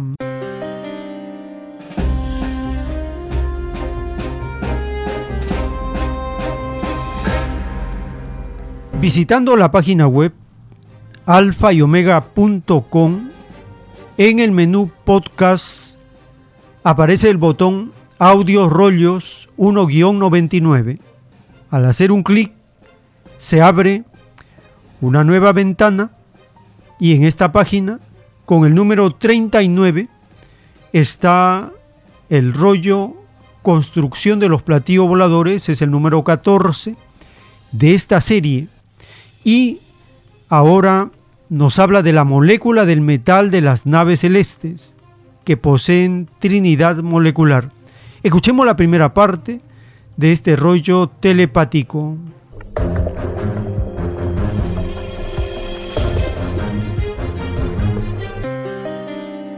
Construcción de los platillos voladores. Continuación. La molécula del metal de las naves celestes poseen trinidad molecular. Toda molécula cumple una ley que encierra universos que serán. Porque todo futuro material necesita del concurso de las moléculas. La molécula nació en los lejanos soles que ya habían sido moléculas. La herencia naciendo microscópica salió de lo colosal, que también fue microbio. En los platillos voladores, las moléculas forman las jerarquías moleculares inmensos ejércitos de moléculas que se confunden con las multitudes numerales. La molécula al reencarnar en un platillo volador lo hace por divino mandato de Trinidad. La Trinidad molecular subordinada a la Trinidad del Divino Padre Jehová. Divino Padre Jehová, que es la Santísima Trinidad. La Santísima Trinidad Hijo es todo el conocimiento que conserva su inocencia. Para llegar a ser una Trinidad hay que pedir infinito conocimiento que se logra mediante infinitas reencarnaciones. El concepto de la Santísima Trinidad, durante la prueba de la vida, fue desvirtuado porque la ciencia humana al desarrollarse no la tomó en cuenta en sus leyes de ciencia. Y toda ciencia planetaria que no la tomó en cuenta en su propia sabiduría se quedó sin el sello de Dios. La Santísima Trinidad son los poderes de sabiduría del reino de los cielos. Es la Trinidad la que planea los universos. Antes de que surjan desde las dimensiones invisibles. En la prueba de la vida, muchos en sus formas de fe renegaron de la Santísima Trinidad sin conocerla en sus propios entendimientos. Renegar de lo que no se conoce da lugar a divino juicio por parte de lo desconocido. La Trinidad Universal la encabeza el Divino Padre Jehová para todos los mundos. De los que hubieron, hay y habrán. Y la Santísima Trinidad se expande en jerarquías a medida que va conociendo nuevos conocimientos planetarios. La Santísima Trinidad, en lo molecular, está representada por el conocimiento que creó las moléculas. Y la esencia de toda Trinidad está representada por la familia solar. La familia solar para el planeta Tierra está representada por el Divino Padre Jehová, la Madre Solar Omega y el Cordero de Dios. Nombrando a cualquiera de ellos, es como si se nombrara al Divino Padre Jehová, Creador de todas las cosas. El que negó su Trinidad, en su propia forma de fe, no entrará al reino de los cielos. Porque hasta los cielos poseen Trinidad de cielo. La Trinidad molecular está en el todo sobre el todo de lo conocido y lo desconocido. Porque el todo sobre el todo salió de conocimientos que hubieron, hay y que habrán. Una molécula mientras es molécula, es un universo relativo cuyo presente es una geometría en eterna expansión. En que la primera intención de lo que se fue va consumiendo leyes vivientes. La molécula que la ciencia humana conoce es molécula silenciosa. Porque no es costumbre conversar telepáticamente con ella, como sucede en otros mundos, en platillos voladores y en el reino de los cielos. Porque el olvido del pasado que pidió el espíritu humano, también lo pidió la molécula en sus leyes de molécula. Cuando los espíritus humanos pidieron a Dios volver a nacer de nuevo, para conocer vida nueva, lo hicieron escogiendo entre infinitas leyes de transformación a la reencarnación. La preferencia salida del libre albedrío humano escogió conocer la geometría de la carne porque desconocía su sensación. Porque todo lo imaginable se pidió a Dios porque nada conocía el espíritu pensante y ejércitos sin límites estaban presentes cuando todo espíritu pidió reencarnación humana. Este ejército estaba compuesto por querubines del todo sobre el todo. Y entre las multitudes estaban las moléculas de las que forman parte el cuerpo humano y el planeta Tierra. Lo material y lo pensante se vuelven multitudes en el reino de los cielos. Estos inmensos ejércitos del todo sobre el todo los encabezan las trinidades moleculares porque son ellas las que definen la esencia que tendrá la materia del futuro mundo y de la futura constitución física de sus criaturas. Las Santísimas Trinidades, como se les llama en el reino de los cielos, dirigen las características que a futuro tendrá la naturaleza de un planeta. En toda reencarnación intervienen infinitos magnetismos provenientes del magnetismo viviente de los soles. En el reino de los cielos, donde la palabra imposible no existe, la inteligencia se expresa en la materia y la materia se expresa a través de la inteligencia. La molécula posee libre albedrío de molécula, tal como el espíritu posee libre albedrío de espíritu. La Trinidad molecular dirige y observa todos los detalles de una reencarnación. La ley de las moléculas es ley de transformación eterna. De una geometría molecular pasan a otra. Tal como el espíritu de una existencia, pasa a otra. Y las moléculas van ascendiendo en jerarquías hasta llegar a ser moléculas solares o trinidades moleculares. El todo sobre el todo no se detiene en una sola definición. Porque esto sería limitarse a sí mismo. El que se limita a sí mismo es porque quiere. El infinito de Dios lo invita a perfeccionarse eternamente. La molécula tal como el número viviente siempre lo acompañarán cuando se decida volver a conocer otra forma de vida. La molécula está subordinada al divino querubín de la materialización. Es como un microscópico reino cuya grandeza está en la eterna cohesión y expansión de ser lo que se es. La molécula en un platillo volador se unen unas a otras, cumpliendo leyes geométricas solares, cuyo origen parte de las mentes solares. Y el divino mandato de reencarnación está en el divino verbo solar.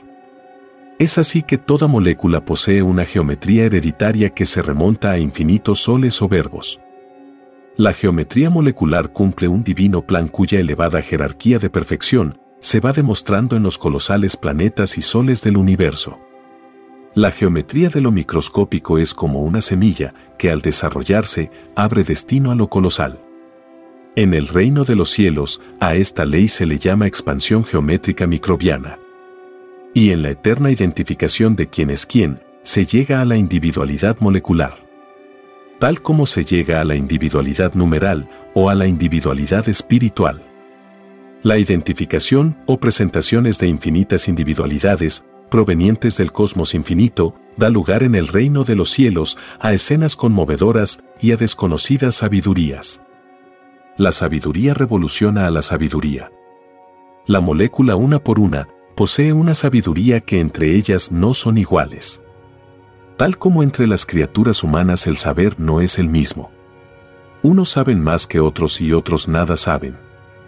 Divino Padre Jehová, ¿a qué se debe esta desnivelación del conocimiento en las moléculas y en los espíritus? Se debe, hijo, en primer término en que unos son más antiguos que otros en su historial galáctico de reencarnaciones no tuvieron el mismo punto de partida. Además, provienen de infinitas y diferentes jerarquías de padres solares. en que reina una variedad infinita de sabidurías en sus cualidades y calidades. Escrito por el primogénito solar, Alfa y Omega.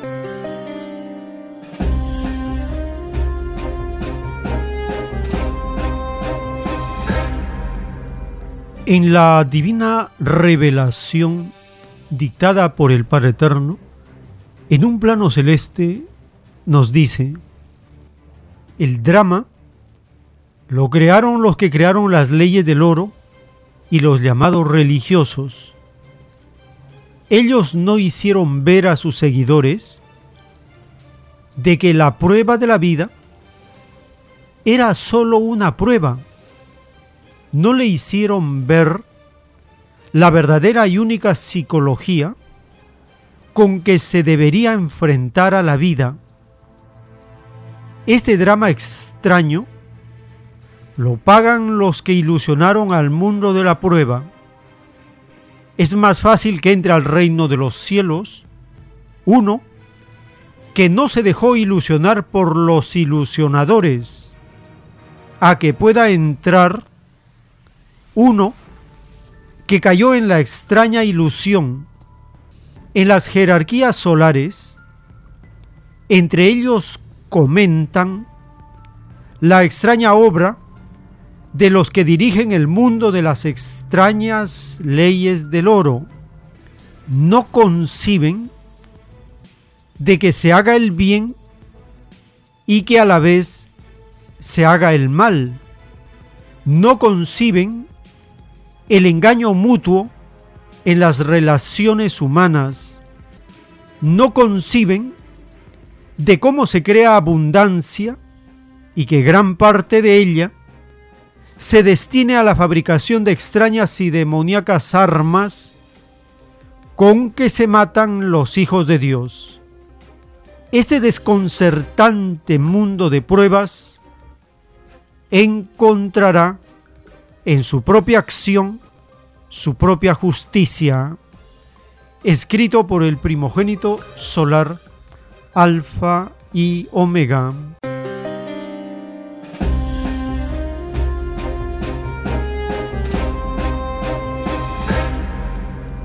El Divino Padre Eterno nos está advirtiendo de no caer en los ilusionadores, uno de estos ilusionadores son los llamados economistas del capitalismo. Estos extraños seres no entienden la realidad y lo único que hablan son de abundancias que son pura ilusión. Hablan de modelos económicos, de números, de cifras, estadísticas, indicadores, datos, pero todo eso está fuera de la realidad. Si estos extraños seres entendieran la economía, ellos mismos serían los más grandes millonarios en cada rebaño, los economistas, porque se supone que conocen todas las extrañas leyes del oro, y las leyes del oro están hechas para la acumulación, la explotación, el robo, el saqueo, el pillaje. Esas son las extrañas leyes del oro. No son para beneficio social, común, colectivo. Es para beneficio privado. A tal punto que muchos ilusionados creen en las mentiras de estos llamados economistas. En el caso del rebaño de Perú, han vendido el engaño que el Perú ha venido creciendo sostenidamente, dicen, durante más de 30 años. Pero esos indicadores son falsos, porque la inmensa riqueza colectiva, la riqueza social, creada por millones de trabajadores en el rebaño de Perú, está acaparada en pocas manos. Ellos son los que disfrutan de esta acumulación del excedente del trabajo colectivo. Escuchemos esta nota publicada. En ella se pide que el extraño ministro neoliberal de este gobierno usurpador renuncie por incapaz. Pero todos los extraños economistas que han pasado por estos ministerios son incapaces, todos, porque mienten, engañan con modelos económicos, dicen que tienen las recetas para salir de los problemas que ellos crean, pero no pueden salir, porque el capitalismo jamás significará progreso para un rebaño, solo es progreso para una mafia de rufianes que acumula, roba, acapara la riqueza social que pertenece a todos. Escuchemos esta nota publicada por Telesur.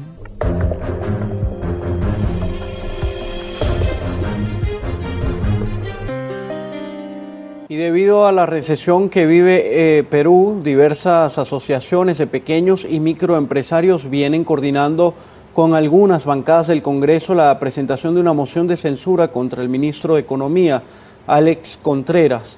Las promesas incumplidas y su deficiente gestión para reactivar la economía serían algunas de las razones para pedir su salida. Diversas asociaciones de micro y pequeños empresarios considerados como la principal fuerza económica del país, exigen la renuncia del ministro de Economía, Alex Contreras. Este cambio es más que urgente por razones muy técnicas y específicas. Hay demasiados motivos que el ministro ha demostrado que no es el líder que se necesita para sostener la cartera de Economía y Finanzas de un país emprendedor, pujante, que ha tenido un largo crecimiento económico durante tantos años de manera sostenida y que después de 30 años tengamos que caer en una recesión económica, eso es muy, muy grave. Para los expertos consultados, el Ministerio de Economía no ha cumplido con la entrega de créditos baratos ni las compras estatales a las micro y pequeñas empresas, con lo cual ha precarizado la situación de los trabajadores. La pandemia jugó un, dio un golpe muy duro al, a la economía del país y las políticas que se están implementando pues no logran sacarlo, no, no logramos recuperarnos y entonces el sueldo ya no alcanza, no hay ajuste del sueldo mínimo, no hay negociaciones colectivas, están bloqueadas y eh, las empresas están eh, ajustando eh, una serie de actividades y entonces realmente este gobierno nos está haciendo mucho daño. Para el economista Farid Matuk, la recesión se habría evitado si este gobierno y los anteriores hubieran incluido políticas económicas para enfrentar vulnerabilidades como las del fenómeno del niño. La ausencia de iniciativa por parte del Ejecutivo, y no de ese Ejecutivo, sino del anterior y del anterior y de todos los anteriores, es de no incluir en las políticas públicas nuestra vulnerabilidad a fenómenos naturales como es el niño, que sabemos que ocurre en Perú, y los terremotos, que sabemos que ocurre en Perú. Esto debe incluirse en la política macroeconómica y esta es una omisión que ha incurrido este gobierno y todos los anteriores. Según el último reporte del Instituto Nacional de Estadística del Perú, alrededor de 9.184.000 peruanos viven en un estado de pobreza, cifra que podría aumentar si no se toman las medidas adecuadas, alertan los expertos. La gran pregunta es qué cosa es lo que va a pasar ahora con el año 2024. Si no se toman medidas para atender la recesión que todavía estaría afectando a las microempresas y a los empleos que genera, digamos, este, la microempresa y también, eh, digamos, a la capacidad de consumo que tienen las familias que, digamos, son servidas precisamente con los bienes y servicios de ese sector, entonces podría ser que la pobreza todavía eh, pueda crecer aún más. Entonces por eso es necesario que digamos, este, el, el MEF pueda atender, digamos, con políticas efectivas orientadas a este sector. El gobierno ahora puede enfrentar un pedido de censura contra su ministro de Economía, promovido por las micro y pequeñas empresas, pero también por diversas bancadas del Congreso de la República. Ramiro Angulo Maquiavelo, Telesur. Lima. Los últimos tiempos.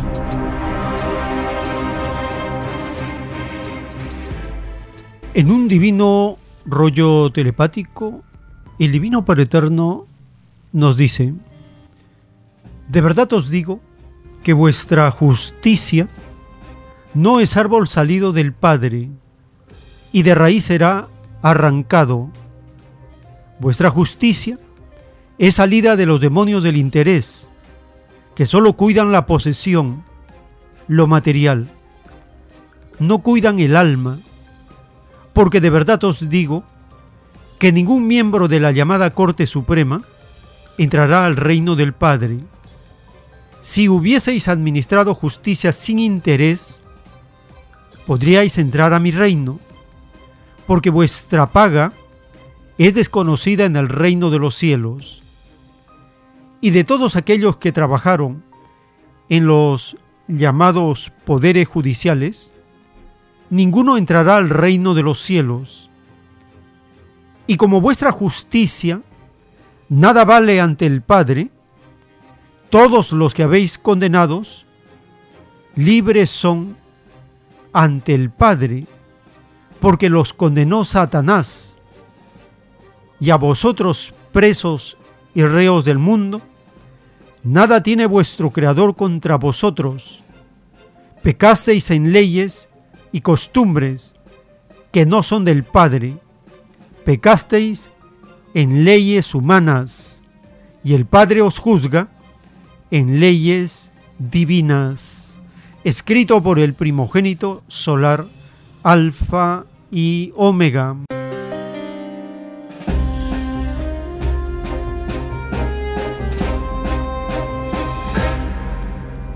Esta falsa justicia, salida de la ley del oro, está en división porque los llamados poderosos o influyentes están ahora cuestionados.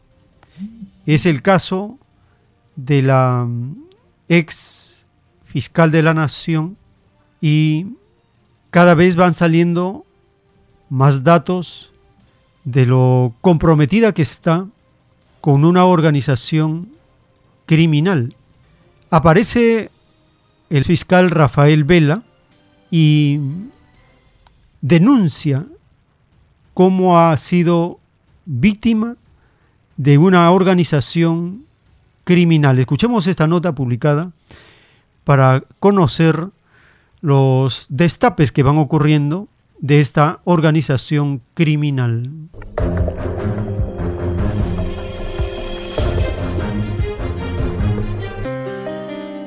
Un nuevo testimonio del ex asesor de Patricia Benavides y ahora colaborador eficaz Jaime Villanueva al equipo especial de fiscales da nuevas luces sobre cómo operó la presunta organización criminal.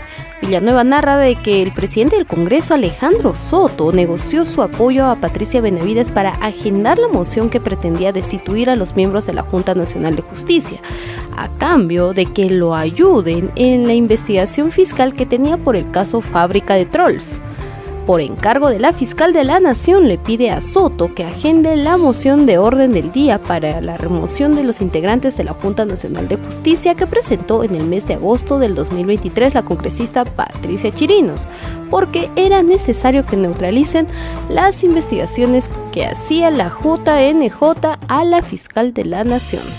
Por supuesto, Alejandro Soto rechazó esta afirmación. Y aún así, algunos piden que regrese esta fiscal. Rafael Vela ya no le tiene ningún tipo de respeto a quien fue llamada la mujer de hierro y es que luego de su suspensión como fiscal ha salido a la luz diversas perlas que complican aún más la situación de Patricia Benavides. En audiencia que evaluó su amparo contra la Autoridad Nacional de Control del Ministerio Público que dirige su protegido de Benavides, Juan Fernández Gerí, Vela aseguró que esta injusta suspensión ha afectado severamente su entorno familiar y personal porque además de no percibir ninguna remuneración, su familia se ha quedado sin seguro y todo ello deviene de una conspiración criminal. Eh, en realidad, señora jueza, lo que yo he vivido es un proceso en donde la carencia de imparcialidad llevaba a una destitución encubierta se, me ha privado de todos los derechos a defenderme, no solamente el derecho a ser escuchado, sino el derecho a presentar pruebas. Y todo eso ha sido dentro, ahora lo sabemos, de móviles de carácter de una organización criminal, como así se ha dicho en una resolución judicial. deviene de una conspiración criminal, como se ha presentado, y que son acontecimientos ahora públicos, notorios, pero que también han sido presentados para su conocimiento. Solamente reiterar, señora jueza, que la, la, tutela de urgencia es una tutela que está vinculada también a la garantía que tenemos los eh, eh, operadores jurídicos de continuar con nuestro trabajo, que es lo que siempre he invocado. Con el mayor respeto, yo quiero ponerle en su conocimiento todas estas afectaciones, afectaciones que además también tienen que ver con un, hecho absolutamente atípico, que también son dos suspensiones del señor juez que tenía que ver el, la vista de la causa. Ahora usted, con todo honor y con toda esperanza de justicia, yo deposito mi fe en que sabrá usted analizar todos los argumentos expresados sin dejar de decirle que se trata de un caso en el que no solamente se discute la, afectación en términos personales de mi derecho a trabajar, de mi derecho a que la familia tenga salud, al libre desarrollo de la personalidad, sino también a la condición de autonomía e independencia de los operadores jurídicos. Como se sabe, Paticita le bajó el dedo a Rafael Vela porque declaró que la presencia de la ex fiscal de la Nación en la extradición de Toledo era innecesaria y por dar atención a una solicitud sobre José Luis Aullón y el allanamiento a la Universidad Alas Peruanas donde se vinculaba a Benavides. Los últimos tiempos.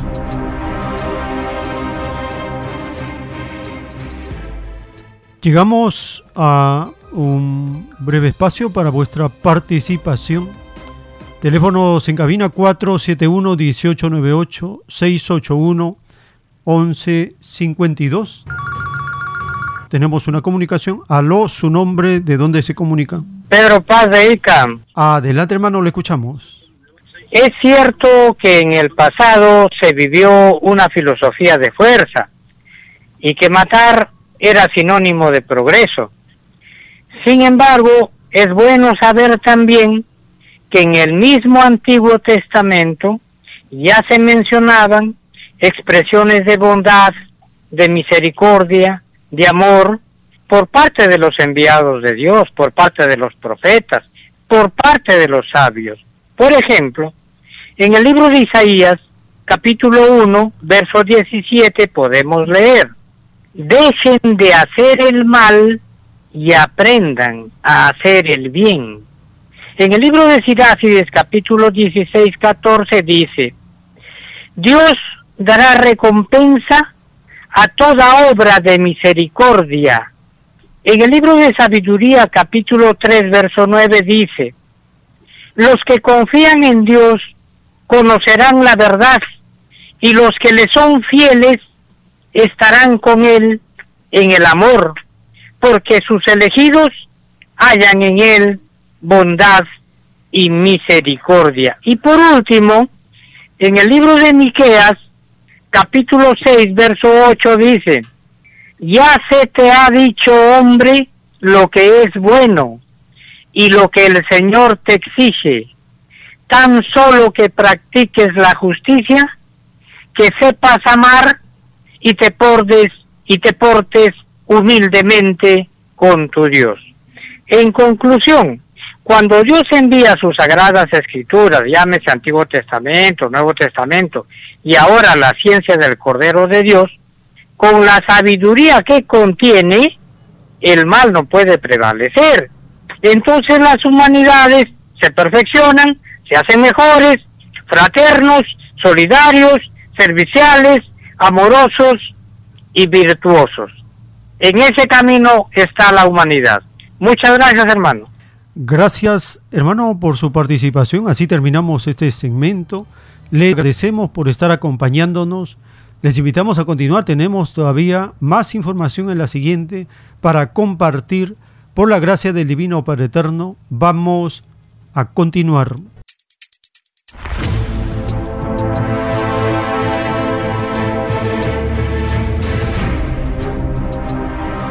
Los últimos tiempos.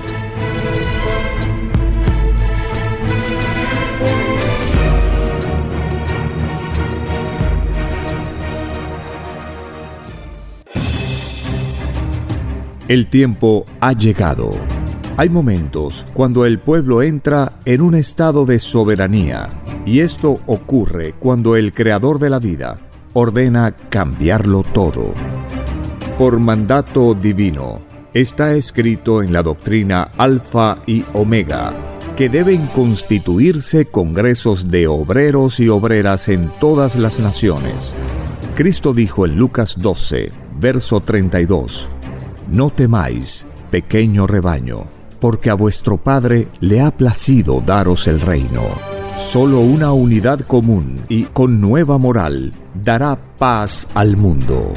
Por orden de Dios Padre, el mundo será dirigido por los trabajadores.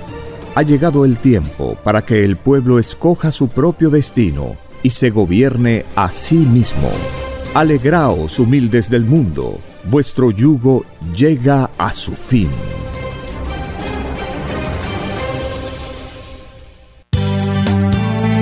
Es Radio Cielo, una nueva era de la radio en el Perú. Programación de avanzada para todos. Es Radio Cielo,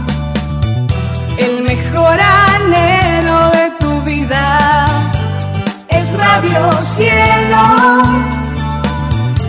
sembrando amor y conciencia. Es Radio Cielo. Ahora, tu radio favorita, Cielo, llega a todo el mundo. Visítanos e interactúa con todos tus conductores de la variedad de programas que ofrece tu radio Cielo. Radio Cielo en la red. Ingresa a la www.radiocielo.com.pe y desde tu teléfono móvil, interactúa con nosotros. Radio Cielo, a la vanguardia de la tecnología. Te- te- tecnología. Ci- Cielo.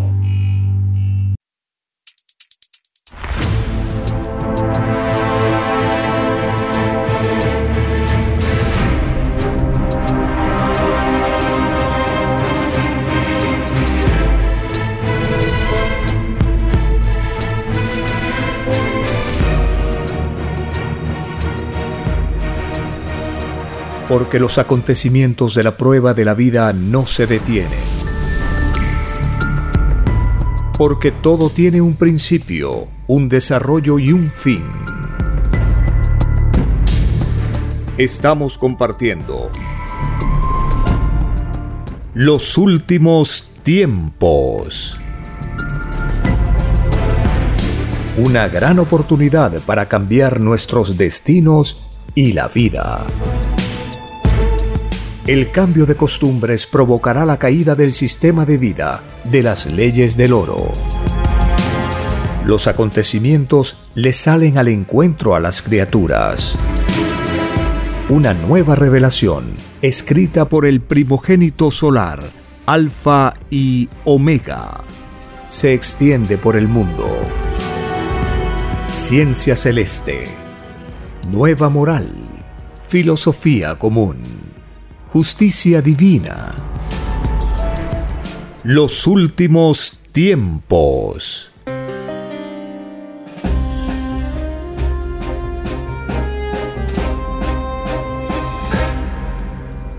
Gracias al Divino Padre Eterno, el más amoroso y justo, el Divino Creador que nos consuela en nuestras caídas y nos dice que nunca es tarde para empezar, nunca es tarde para levantarse y nos presenta infinitos caminos de perfección.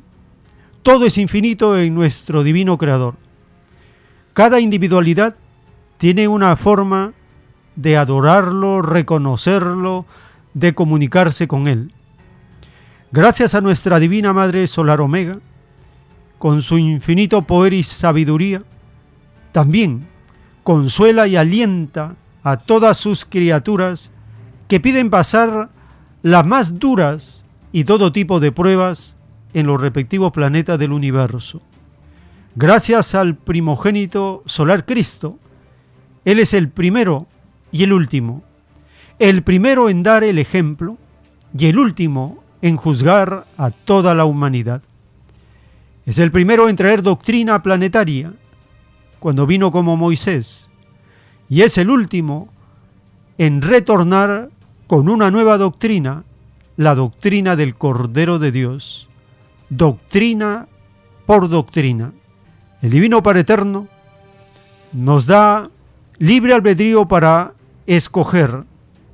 No nos obliga, no nos ruega, no nos presiona, solo nos enseña y luego del pedido viene juicio, porque cada uno pide, pide vida y pide juicio. Esa ley de vivir y ser juzgado, por primera vez la vamos a comprender cuando leemos los rollos del Cordero de Dios. Nunca se nos habían abierto las capacidades que tiene la mente para poder entender por intelectualidad las cosas y leyes que existen en el reino de los cielos. Y ahora el Divino Padre Eterno nos abre nuestra mente a esas dimensiones para ir comprendiendo desde la Tierra, desde un punto microscópico, por lo menos hacer esfuerzo en visualizar, en proyectar la capacidad intelectual y mental para poder asimilar un poco el macrocosmos, el reino de los cielos, la expresión más perfecta de la creación de Dios. De ahí venimos y ahí tenemos que retornar. Parece algo inconcebible, pero es así. Venimos del reino de los cielos y tenemos que volver a Él. ¿Cuánto tiempo estamos fuera del reino de los cielos? Todo el tiempo en que desobedecemos la ley de Dios. Esto equivale a incontables reencarnaciones, sí, pero en la eternidad y en el infinito de Dios, todos volveremos tarde o temprano al reino de los cielos. Y los más valientes, los más sacrificados, los más esforzados, los más luchadores, son los que más rápido entran al reino de los cielos.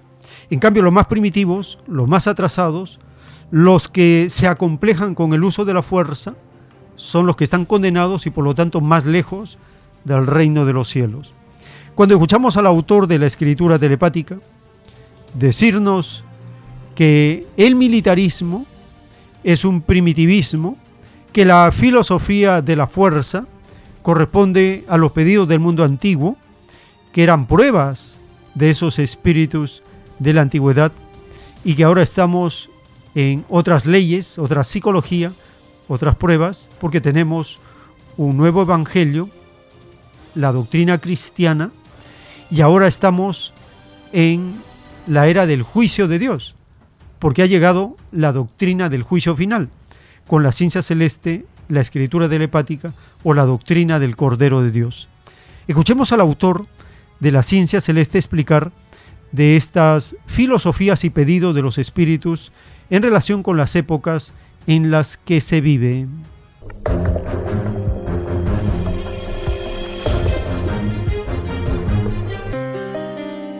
La humanidad existe porque los hombres sacaron un extraño y desconocido sistema de vida, salido de las extrañas leyes del hombre. Si el hombre no hubiese sacado ese sistema de vida, no existiríamos militares. Existiría algo más amoroso. Tendríamos una psicología más elevada, más aquí. Entonces, el militarismo, dice el padre, es un primitivismo de los mismos individuos que son militares. Y ellos me prometieron en eterno no caer en la fuerza, no caer en el militarismo. Pidieron superarse en lo primitivismo. Porque el militarismo está relacionado con la fuerza. El hombre antes practicaba en las otras ciencias, con mayor vigor, haciendo las ciencias históricas. El militarismo es dado en revelación como un primitivismo que no tiene filosofía en el reino de Dios, no tiene destino. Dice el padre, Satanás quiso aprovecharse de sus poderes, dividiendo en el instante. Fue el primero que empleó la fuerza en el reino. Se tentó con la fuerza y fue echado fuera. Todo el que se tienta con la fuerza, en cualquiera de sus formas, no entra al reino de Dios. Cuando se le pide al Eterno pruebas, tentaciones, si no conoces, se le pide leyes de amor. En el caso del planeta Tierra, los espíritus pensantes humanos le dijeron, Padre Eterno, queremos nosotros los divinos mandamientos, no matar, como no hijo. Ningún espíritu le dijo, quiero emplear la fuerza. el que dice Padre delante de Dios, nadie pide contradiciéndose. Porque el Eterno ahí le dice, bueno hijo, decídete. Estás pidiendo los mandamientos no matar y pides por la fuerza. Y no te puedes servir a los señores.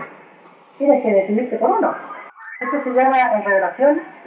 Al recibir Moisés las tablas de nuestro Señor, mucho más antes ya se había cometido un crimen.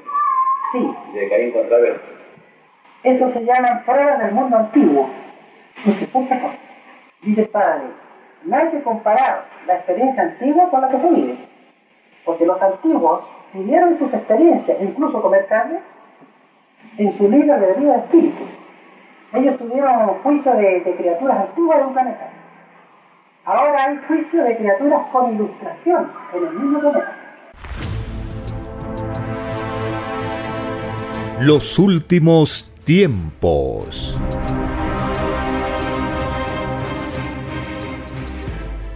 En un rollo telepático, el Divino Padre Eterno nos dice, escrito fue, no hagas a otro lo que a ti no te gustaría que te hiciesen. Lo habéis predicado hipócritas, profetas de boca y no de corazón. No habéis cambiado espíritus religiosos de la roca, seguís siendo los mismos fariseos que fuisteis en el pasado de la tierra. Prometisteis en el reino no volver a ser hipócritas. Prometisteis no dividir de nuevo al mundo como lo hicisteis en el materialismo romano. Prometisteis no llenar de templos materiales al planeta Tierra, como lo hicisteis en lejano mundos y en el mundo antiguo de vuestro planeta. Prometisteis no dividir la fe de mis hijos en tantas creencias. ¿Por qué lo hicisteis de nuevo, demonios? ¿No sabéis que el que la hace la paga, tanto arriba como abajo? Por vosotros espíritus religiosos, el planeta Tierra está trazado en 20 siglos en su plano moral y espiritual, escrito por el primogénito solar, Alfa y Omega.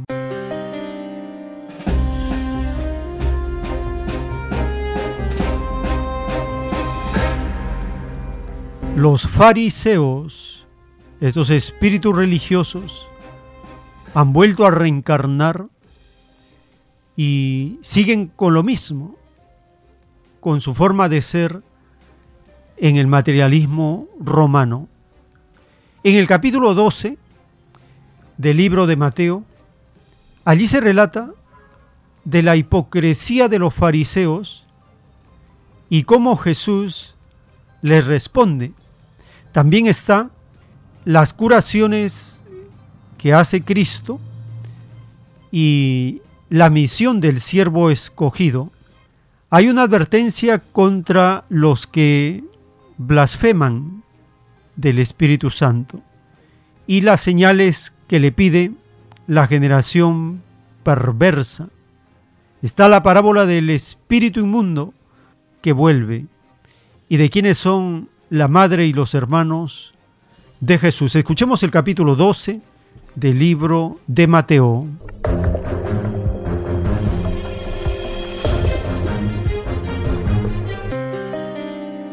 En aquel tiempo cruzaba Jesús por los sembrados en un sábado.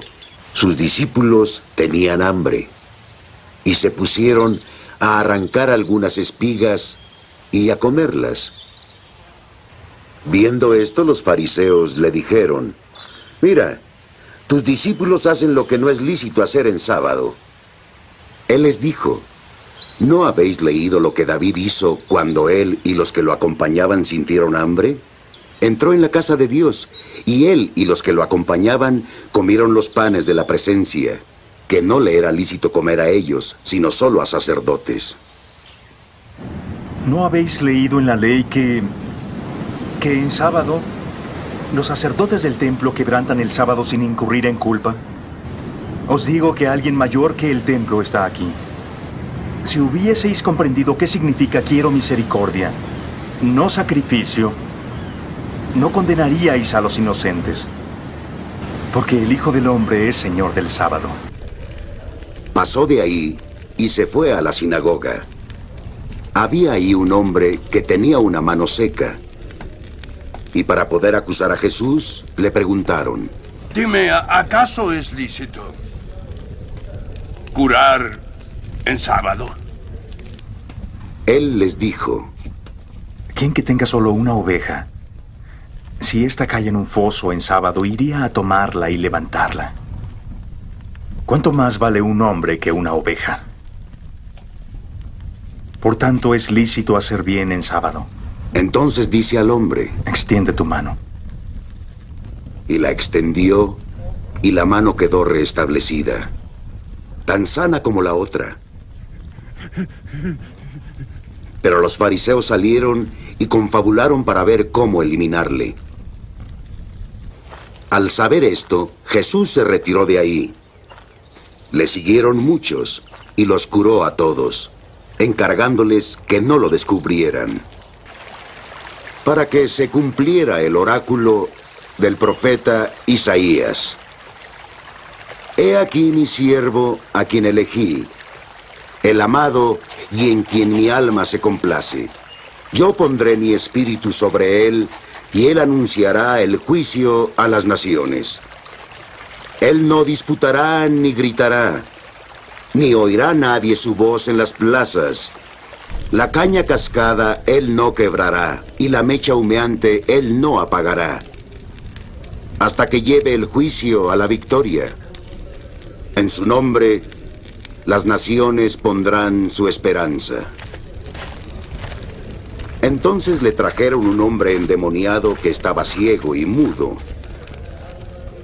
Y Jesús lo curó, de suerte que el mudo hablaba y veía. Y toda la gente atónita decía, ¿no será este el hijo de David? Mas los fariseos al oírlo dijeron, Es solo por Belcebú, príncipe de los demonios, que este hombre expulsa a los demonios. Conociendo sus pensamientos, Jesús les dijo, Todo reino dividido contra sí mismo queda asolado. Y toda ciudad o casa dividida contra sí misma no subsistirá. Si Satanás expulsa a Satanás, está dividido contra sí mismo, ¿cómo pues subsistirá su reino?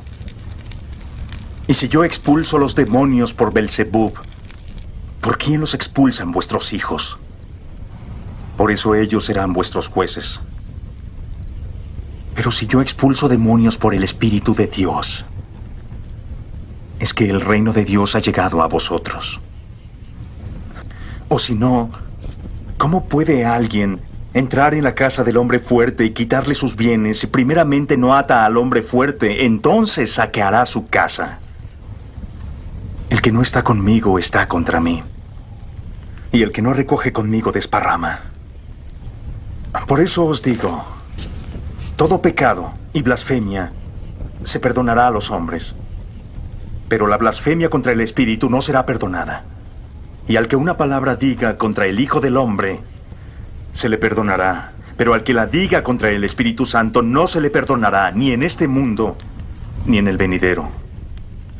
Suponed un árbol bueno, y su fruto será bueno. Suponed un árbol malo y su fruto será malo. Porque el árbol se reconoce por su fruto.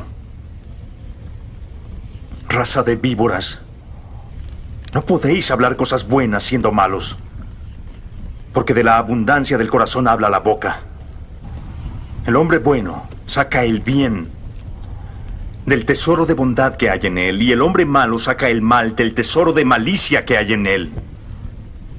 Os digo que los hombres darán cuenta en el día del juicio de toda palabra ociosa hablada. Por tus palabras serás declarado justo, y por tus palabras serás condenado. Entonces algunos fariseos y escribas lo interpelaron. Maestro, queremos ver una milagrosa señal de ti. Él respondió, Una malvada y adúltera generación pide una milagrosa señal, mas no se les dará otra, más que la señal del profeta Jonás. Así como Jonás estuvo tres días y tres noches en el vientre de un cetáceo, el Hijo del Hombre estará tres días y tres noches en el seno de la tierra. Los ninivitas se levantarán el día del juicio con esta generación y la condenarán, porque ellos se convirtieron por la predicación de Jonás. Y ahora hay algo más que Jonás aquí. La reina del mediodía se levantará en el juicio con esta generación y la condenará, porque ella vino del confín de la tierra a oír la sabiduría de Salomón. Pero algo más que Salomón está aquí. Cuando el espíritu inmundo ha salido del hombre, recorre lugares áridos buscando reposo y no lo encuentra. Y dice, volveré a mi casa de la cual me mudé. Y al llegar, encuentra la casa desocupada. Está barrida y puesta en orden. Entonces va y toma consigo otros siete espíritus más malos que él. Entran ahí y se aposentan. Y el estado final de aquel hombre es peor que el del primero. Así le sucederá a esta malvada generación. Estaba hablando con la muchedumbre cuando su madre y sus hermanos se presentaron fuera y buscando hablarle. Alguien le dijo, Tu madre y hermanos están de pie afuera buscando hablar contigo. pero él respondió, ¿Quién es mi madre y quién es mis hermanos? extendiendo la mano a sus discípulos, dijo, Estos son mi madre y mis hermanos. Todo el que cumpla la voluntad de mi Padre Celestial es mi hermano, hermana y madre. Los últimos tiempos.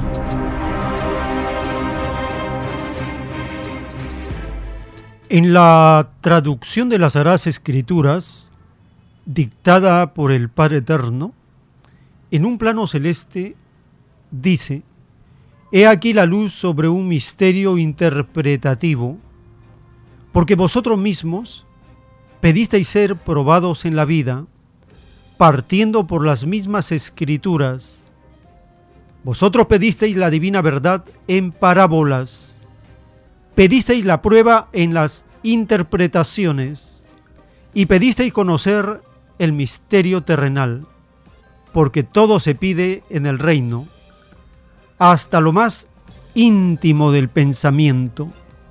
De verdad os digo que explicar cómo fueron hechas las cosas es daros a conocer el juicio intelectual que pedisteis al Padre, porque el juicio está incluido también en las cosas que pedisteis.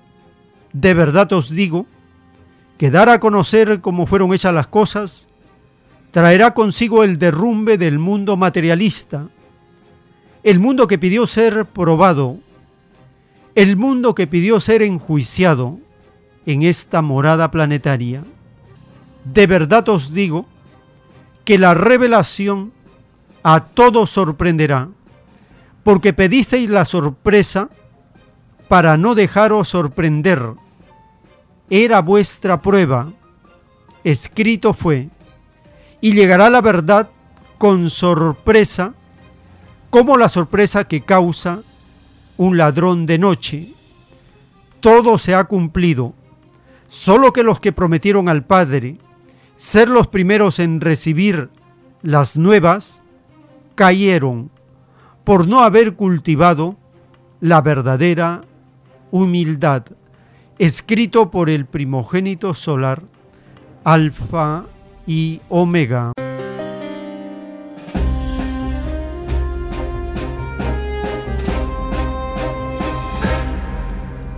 Ingresando en la página web alfa y omega.com, en el menú podcast encontramos el botón audios rollos 1-99.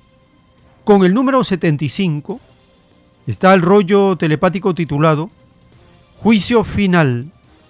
La revelación comienza por los más rebeldes a los mandatos del Padre. Escuchemos la primera parte de este plano celeste que también es escritura completa.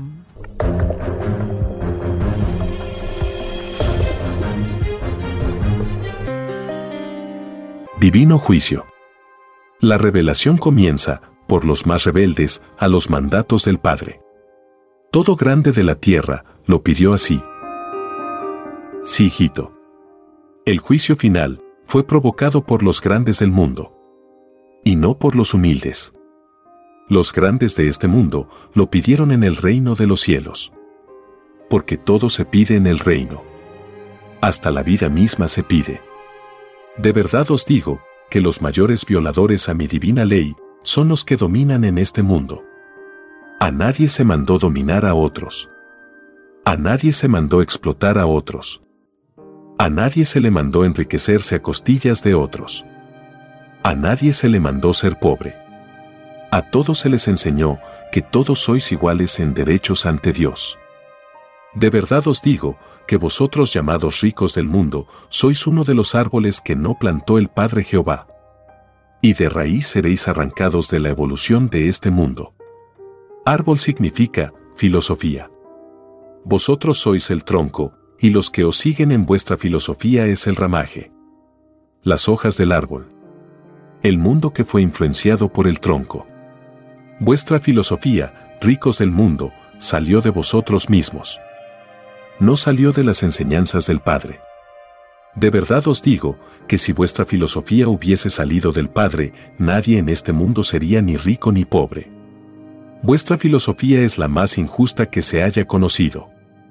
A unos dais más de lo que se puede dar, y a otros casi no les dais. ¿Cómo podréis hablar entonces de justicia? Si no sois justos en vosotros mismos. Puesto que toda filosofía nace de las propias ideas.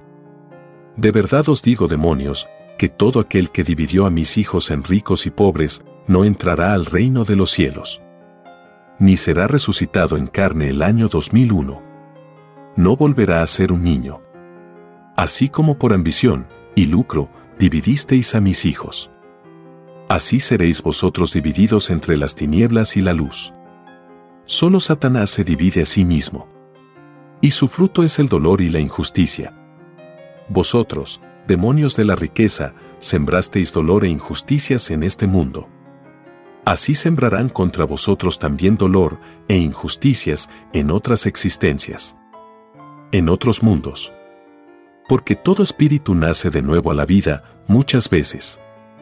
El número de veces es infinito. De verdad os digo que con la vara que medisteis, así seréis medidos. De verdad os digo, ricos del mundo, que quedaréis en la más completa pobreza. El extremo opuesto de vuestra vara. Os quitaré toda abundancia, y pondré entre vosotros y el mundo ley de maldición sois los mismos espíritus faraónicos del pasado. Los que explotaban al pueblo de sol a sol. Volvisteis a caer en vuestras inclinaciones de despojar a otros de sus derechos. Toda riqueza es del mundo, por igual. ¿De dónde sacasteis, malditos, que el oro era vuestro? Lo creasteis vosotros. De verdad os digo, que todo rico maldecirá serlo. Porque el mundo os aislará He aquí en lo que terminaréis soberbios. Quisisteis hacer las cosas según vuestro egoísmo, y no según mis escrituras. He aquí el futuro que os espera. Cuando ya no estéis en este mundo, este mundo será un paraíso. Ahora lo tenéis convertido en un infierno de injusticias. De verdad os digo que la revolución que se aproxima será el principio de vuestra caída. Desde el mismo instante en que empezasteis a violar la ley del Padre, empezasteis a crear vuestro propio fin. Todo reino tiene su tiempo de gloria y su tiempo de caída. Vosotros ya pasasteis vuestra gloria. Enfrentad ahora vuestra caída. Todo reino dividido como el vuestro cae en el tiempo. Toda filosofía que dividió a otros no queda en este mundo. Restituir las cosas por mi hijo primogénito es aplastar a los que aplastaron a otros. Porque la jerarquía se impone en los mundos. Los poderes del Espíritu derrotan a las tinieblas salidas del Espíritu. Es lo que os sucederá a vosotros demonios del oro. La tierra y los mares se abrirán cuando lo mande mi Hijo primogénito. Espantados quedaréis verdugos del mundo. Ya nada podréis. El poder corrompido de vuestro oro ya no tentará al mundo. Ya no podréis seguir comprando conciencias débiles. Ya no engañaréis al mundo. Porque nuevas costumbres nacerán en el mundo. De verdad os digo que maldeciréis el haber conocido el oro. Como se maldice al demonio. Vuestro mundo que impusisteis por la fuerza, caerá. De verdad os digo que seréis mirados con infinita lástima. Porque sois los condenados del mundo. El mundo huirá de vosotros como se huye de la peste. De verdad os digo que solo encontraréis cariño en los que llamáis animales. He aquí lo que será vuestro fruto. He aquí por lo que luchasteis. He aquí vuestra propia división y desbande de vuestro reinado. He aquí la serpiente aplastada. He aquí al Satanás de vuestro mundo. He aquí vuestro llorar y crujir de dientes. He aquí lo que les llega a los que se creen mandarse solos. He aquí la situación para los que despreciaron las escrituras del Padre. He aquí una vez más a la serpiente del paraíso terrenal. He aquí a la maldad que subyugó al mundo en los siglos de prueba. He aquí la caída de la bestia. He aquí la caída del reinado de Satanás. He aquí la caída del árbol que no plantó el Padre en sus divinas enseñanzas. He aquí el principio del mundo omega y la caída del mundo alfa. El principio alfa es el mundo materialista un mundo y sus costumbres que pasa al olvido. Nace un nuevo mundo.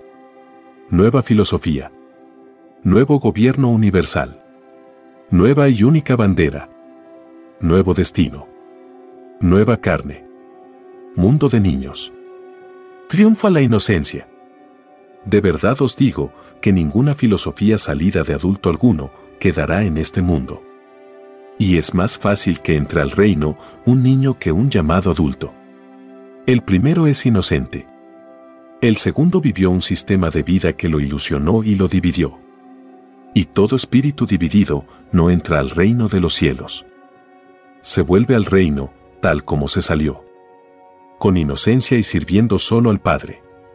En el reino de los cielos no se conocen las filosofías que dividen a otros porque nadie con tales ideas venido de lejanos mundos ha entrado al reino de los cielos. De verdad os digo que hasta las llamadas religiones son desconocidas en el reino. Vuestras religiones son una de las formas humanas de interpretar mi divina palabra. Y ciertamente que también cayeron sus creadores. Las llamadas religiones son acusadas por el Padre Jehová de dividir la fe del mundo en muchas creencias habiendo un solo Dios no más. Solo Satanás se divide a sí mismo. Nadie pidió dividir a nadie en el reino de los cielos. Ni en lo más microscópico que la mente pueda concebir. Es más fácil que entre al reino uno que no conoció religión a uno que la conoció. Porque el que no conoció religión no fue dividido en creencias. Y puede entrar al reino. El que conoció religión se dividió en sí mismo y dividió a otros. Las religiones en su manera de interpretar mis escrituras han provocado a este mundo un atraso de 20 siglos en su plano moral y espiritual. Porque no fueron fieles a mis mandatos. Se mostraron tan duros y egoístas a través de los siglos que el Padre les llamó roca. Sobre esta roca construiré mi iglesia. Roca, hijos del mundo, no simboliza amor ni eternidad. Porque la roca es dura. Y no hay roca que no se vuelva polvo. Roca significa, en el reino de los cielos, dureza mental y egoísmo espiritual. Cuando mi hijo primogénito os dijo en el pasado, sobre esta roca construiré mi iglesia, lo hizo mirando el futuro de la humanidad. Porque la Trinidad está en todas partes. Y en todos los tiempos está en el pasado, presente y futuro. Escrito por el primogénito solar, Alfa y Omega.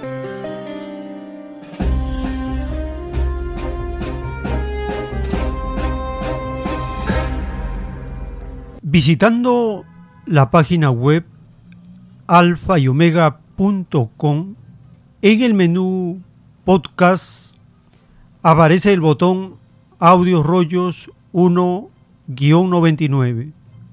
Con el número 15 aparece el rollo construcción de los platillos voladores. Es el número 15 de esta serie de los platillos voladores y está con el número 38 en este podcast porque se está colocando en orden alfabético los planos celestes que se encuentran en el Perú. 37 de los 300 planos son de la construcción de los platillos voladores y estamos compartiendo en estas ediciones uno junto con un rollo telepático para ir avanzando en este tema de los platillos voladores. Compartimos la primera parte antes del dibujo celeste del rollo construcción de los platillos voladores.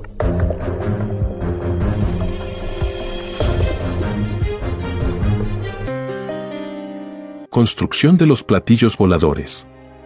Continuación. La molécula del metal de las naves celestes poseen trinidad molecular. La molécula en los platillos voladores se vuelve principio de tiempos y de geometrías. La esencia de su materia está en relación directa con las causas mismas de la creación. Al lector, como se le llama a los que leen en este planeta de vida de prueba, posiblemente se le hará un mundo de incomprensión, la nueva forma de explicación que por primera vez lee con respecto a la construcción de los platillos voladores. Es que la criatura humana es limitada en comprender lo que proviene de lugares del cosmos que no tiene fin. La ley de su microscópico planeta Tierra deja de ser para poder penetrar lo que por primera vez le es dado saber. Y no todos los seres humanos son de la imperfección del mundo de la incomprensión. Porque muchas clases de entendimiento hay en la viña del Señor. Millones lo comprenden, millones tratan de comprenderlo, y millones ni se preocupan de entenderlo. Es más fácil que queden en este mundo los que lo buscaron durante la prueba de la vida, a que queden los indiferentes. En la construcción de los platillos voladores, sus criaturas poseen trinidad hereditaria. El conocimiento de cada microscópica esencia que piensa en cualquier lugar del universo posee trinidad de su propio saber. En el mundo de la prueba, nadie supo explicar la Santísima Trinidad. Porque la humanidad entera se impuso un olvido de su propio pasado espiritual. Pidió borrado mental, y físico de su lugar de origen. Este olvido lo pidió porque no sabía en qué consistía vivir en el lejano planeta Tierra la sensación del olvido. Y dentro del olvido originario, pidió a la vez muchos olvidos momentáneos en sus propias pruebas de vida. En los platillos voladores, tales olvidos pueden bien existir o no existir. Porque en las tripulaciones de los platillos voladores, los sentimientos que se viven sobrepasan a la propia escala de los sentimientos humanos. Es decir, que los sentimientos en los padres solares irradian magnetismos expansivos. Ellos con su propia mente hacen verdaderas geometrías vivientes con sus sentimientos. Son creadores de sí mismos. Sus individualidades las proyectan al infinito y las transforman en fascinantes cielos de colores con todos sus cuerpos celestes. Este poder solar es proporcional a la jerarquía solar al verbo solar. Y entre tripulantes solares y la nave misma existen armonías infinitos cordones de comunicaciones instantáneas que a simple vista no se ven. Porque ellas pertenecen al universo invisible, cuyas causas no se ven y sus efectos se sienten en un determinado presente. Es la comunicación telepática universal. Las criaturas humanas también son por principio hereditario, criaturas telepáticas. Más, hasta la telepatía humana quedó incluida en el olvido del pasado que todos pidieron conocer. Cuando el espíritu deja su envoltura de carne, vuelve a poseer lo que poseía de antes de unirse a un cuerpo de carne. Vuelve a ser un espíritu con telepatía. Muchos son los poderes que duermen esperando el regreso del espíritu. Tales poderes están en el arca de las alianzas del reino de los cielos. El arca de las alianzas es un universo en que los poderes de cada uno esperan el retorno del Espíritu que en un instante dado pidió a Dios probar una de las tantas formas de vida en los lejanos planetas. Y muchos piden a Dios despojarse de poderes ganados en otras existencias para conocer los que aún no conocen. Otros le piden llevar a los lejanos planetas de prueba parte de tales poderes. Es así que el mundo de la prueba conoce adivinos, ilusionistas, proféticos, mentalistas, hechiceros, etc. Son grados de poderes que se pidieron a Dios para ponerlos en práctica en la prueba de la vida. Porque desconocían los tales en que consistía la sensación de tales poderes en el también desconocido planeta de pruebas Tierra. El arca de las alianzas es un universo que como tal no tiene límites. El mundo de la vida de prueba lo verá en la televisión solar del divino juicio final. En la prueba de la vida, muchos mimetizaron o empequeñecieron lo escrito en el divino Evangelio de Dios. A todos se les advirtió que lo de Dios era infinito. Por lo tanto, los que cayeron en la extraña sensación de empequeñecerlo, lo hicieron con conocimiento de causa. Ciertamente que ninguno de los que empequeñecieron a Dios en la prueba de la vida, ninguno vuelve a entrar al reino de los cielos. Es más fácil que entre al reino uno que no lo limitó en nada. Porque tal cosa está dentro de lo que no tiene ni principio ni tiene fin. La molécula en los platillos voladores se desplaza según su concepto que tiene de lo geométrico. En un platillo volador, todo es transformable y todo lo microscópico de su todo sobre el todo, está en todo instante viviendo escenas de un presente a otro presente. Es lo que se llama escalando las dimensiones.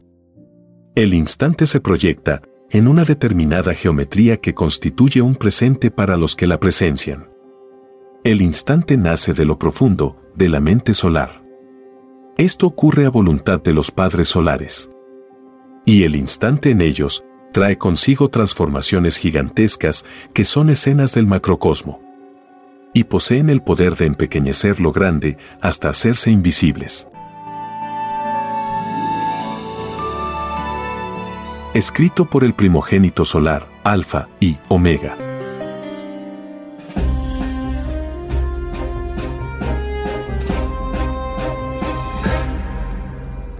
En la justicia del Divino Padre Eterno, escrita en los rollos telepáticos, en uno de ellos dice, de verdad os digo que vosotros, capitalistas, sois los mismos demonios del pasado, los que explotasteis a las primeras generaciones, porque todo espíritu nace de nuevo, pide vivir de nuevo en diferentes épocas de un mismo mundo. Vuestro reinado, malditos, llega a su fin. Ahora os toca a vosotros, porque quedaréis en la más espantosa ruina material. Con la vara que me disteis, seréis medidos. Así como a otros empobrecisteis, así os empobrecerán a vosotros. Olvidasteis la divina parábola que dice, no hagas a otro lo que a ti no te gustaría que te hiciesen, y vosotros hicisteis pobres, hambrientos, desvalidos, huérfanos.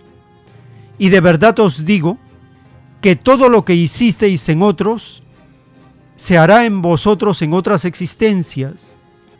El mundo os mirará con desprecio y lástima, tal como vosotros lo hicisteis en vuestro vergonzoso reinado, en que millones y millones de mis hijos fueron usurpados de su derecho a ser igual. El que niega la igualdad, niega al Padre, y quien niega al Padre, niega su entrada al reino de los cielos. Escrito por el primogénito solar, Alfa y Omega.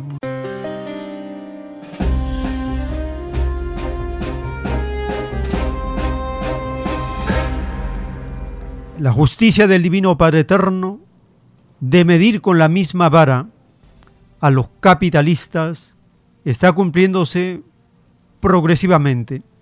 Y esto se refleja en la decadencia del llamado Occidente capitalista liderado por Estados Unidos. Cultura Estratégica publica un editorial titulado Gaza, Yemen y Ucrania sentencian al llamado orden global basado en las reglas impuestas por Estados Unidos. Escuchemos la primera parte de este editorial.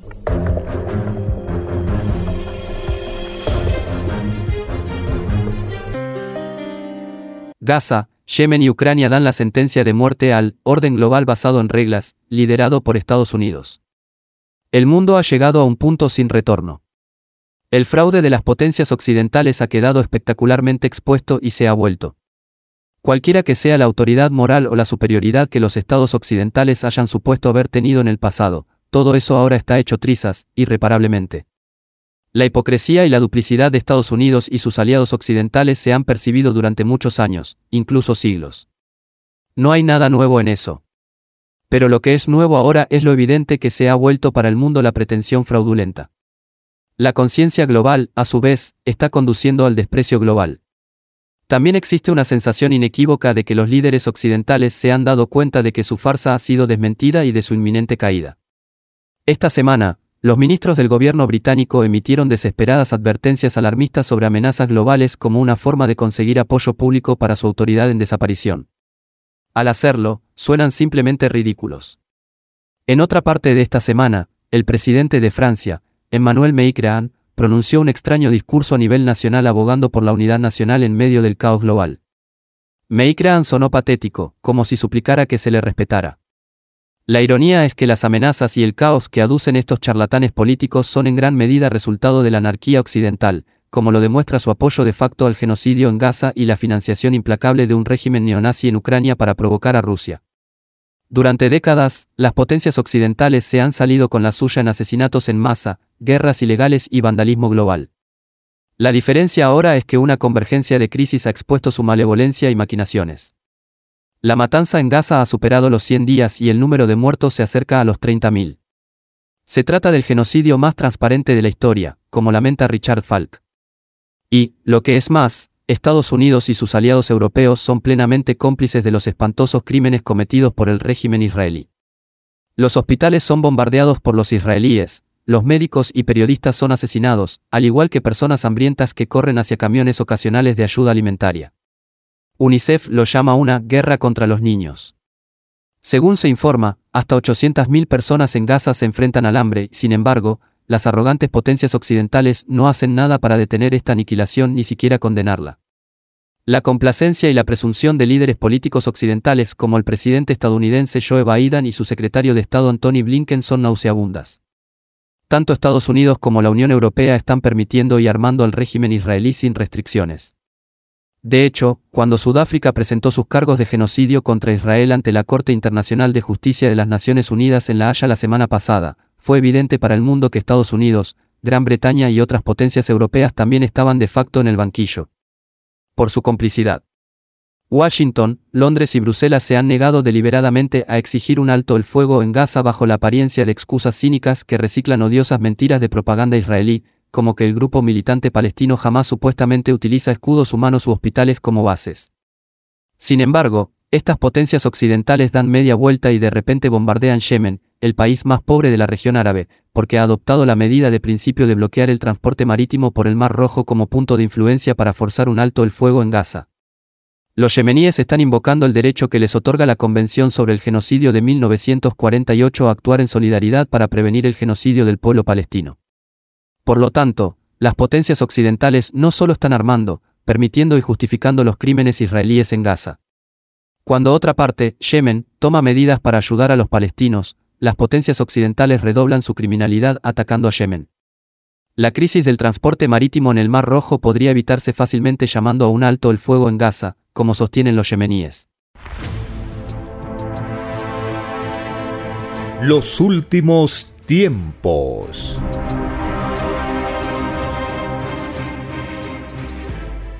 En las profecías de los rollos del Cordero de Dios, el Divino Padre Eterno nos dice, la bestia está viviendo la última etapa de su caída. Esta etapa se caracteriza porque la bestia se volvió con sus propias leyes. Antes a la bestia le horrorizaba matar. Ahora matar para la bestia es lo más natural la inestabilidad emocional de la bestia, que le acompañó de principio a fin, hace que la bestia termine en caos, escrito por el primogénito solar, Alfa y Omega.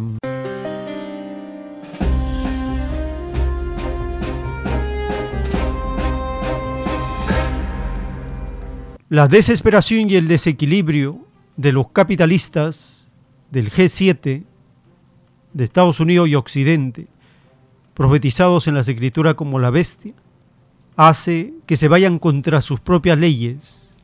Y el Padre Eterno profetiza que terminarán en caos. Escuchemos la segunda parte de este editorial publicado en Cultura Estratégica.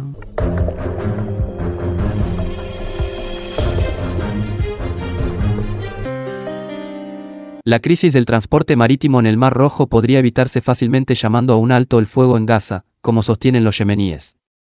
Entonces, ¿por qué las potencias occidentales no cumplen? La conclusión es que no están dispuestos a detener el genocidio en Gaza. El régimen israelí es un bastión del imperialismo estadounidense y occidental en el Medio Oriente, de importancia geoestratégica. En la práctica, tiene el mandato de salirse con la suya, como lo ha hecho durante décadas desde su creación en 1948, bajo los auspicios de las argucias neocolonials estadounidenses y británicas. Seamos claros. Estados Unidos y su perro de ataque británico no tienen ningún derecho legal a lanzar ataques contra Yemen, como explica Scott Richter. Lo que estas potencias occidentales están cometiendo es una agresión criminal contra un país donde más de la mitad de su población de 33 millones depende de la ayuda alimentaria. Las privaciones en Yemen son un resultado directo de los bombardeos de Estados Unidos, Gran Bretaña y Francia a ese país, junto con sus clientes Arabia Saudita y los Emiratos Árabes Unidos, de 2015 a 2022 en un intento de derrocar al gobierno de Ansaraya. La depravación de Estados Unidos y sus socios neoimperialistas occidentales es evidente. La presunta autoridad moral que proclaman está en quiebra. Estas potencias no son más que estados rebeldes y anárquicos cuyo tan cacareado orden global basado en reglas es una audaz cobertura de su barbarie unilateral y bandidaje para saquear el resto del mundo. Blinken, el máximo diplomático estadounidense, estuvo en Davos esta semana para la cumbre anual de la élite occidental. Esa reunión es ahora una parodia de pretensiones. Blinken estaba pontificando sobre Gaza y como el sufrimiento le rompe el corazón. Escuchar a esta no entidad narcisista es una afrenta a la decencia moral y la inteligencia común.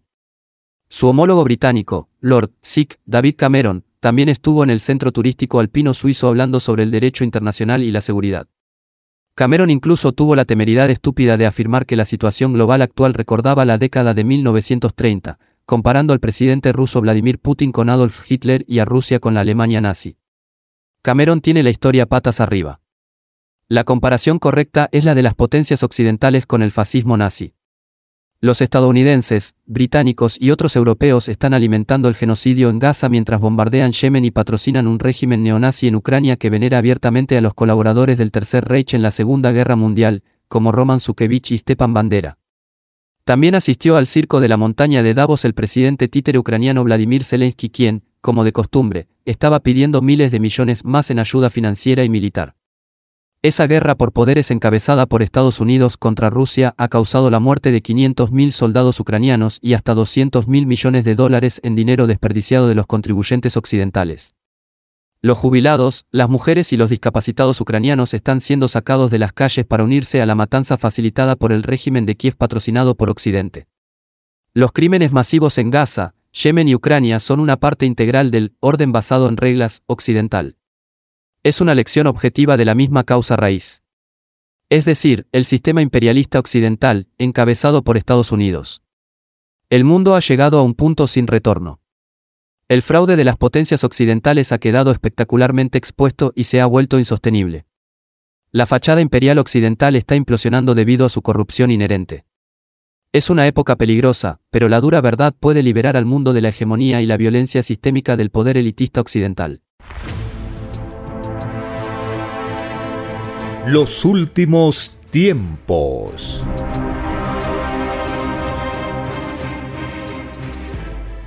El Divino Padre Eterno nos recuerda en los rollos telepáticos que todos hemos pedido la lucha filosófica en la prueba de la vida.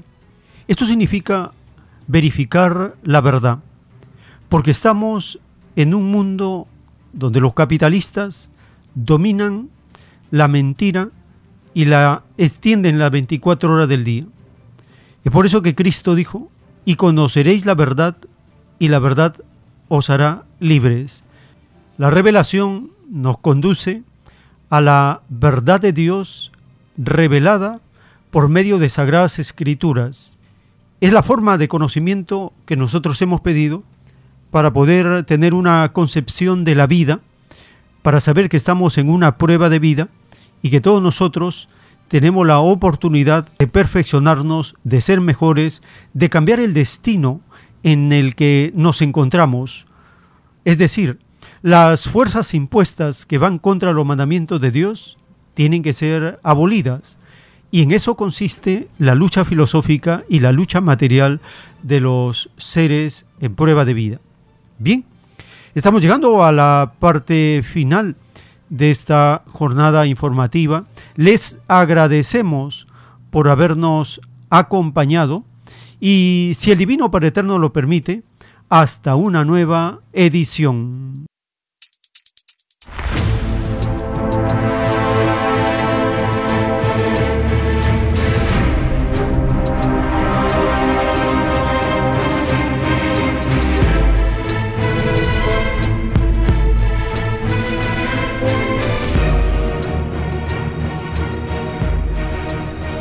Porque la vida en desarrollo no se detiene en ningún instante. Porque el poder filosófico de las masas encuentra el hilo de la ley común de la naturaleza. La igualdad triunfa en la prueba de la vida. Por el principio de un nuevo amanecer en la historia humana, hemos presentado Los últimos tiempos. Para ver el reino de Dios, para vivir el nuevo estado de cosas del nuevo mundo. Visite www.alfayomega.com y descargue gratis todos los libros en PDF.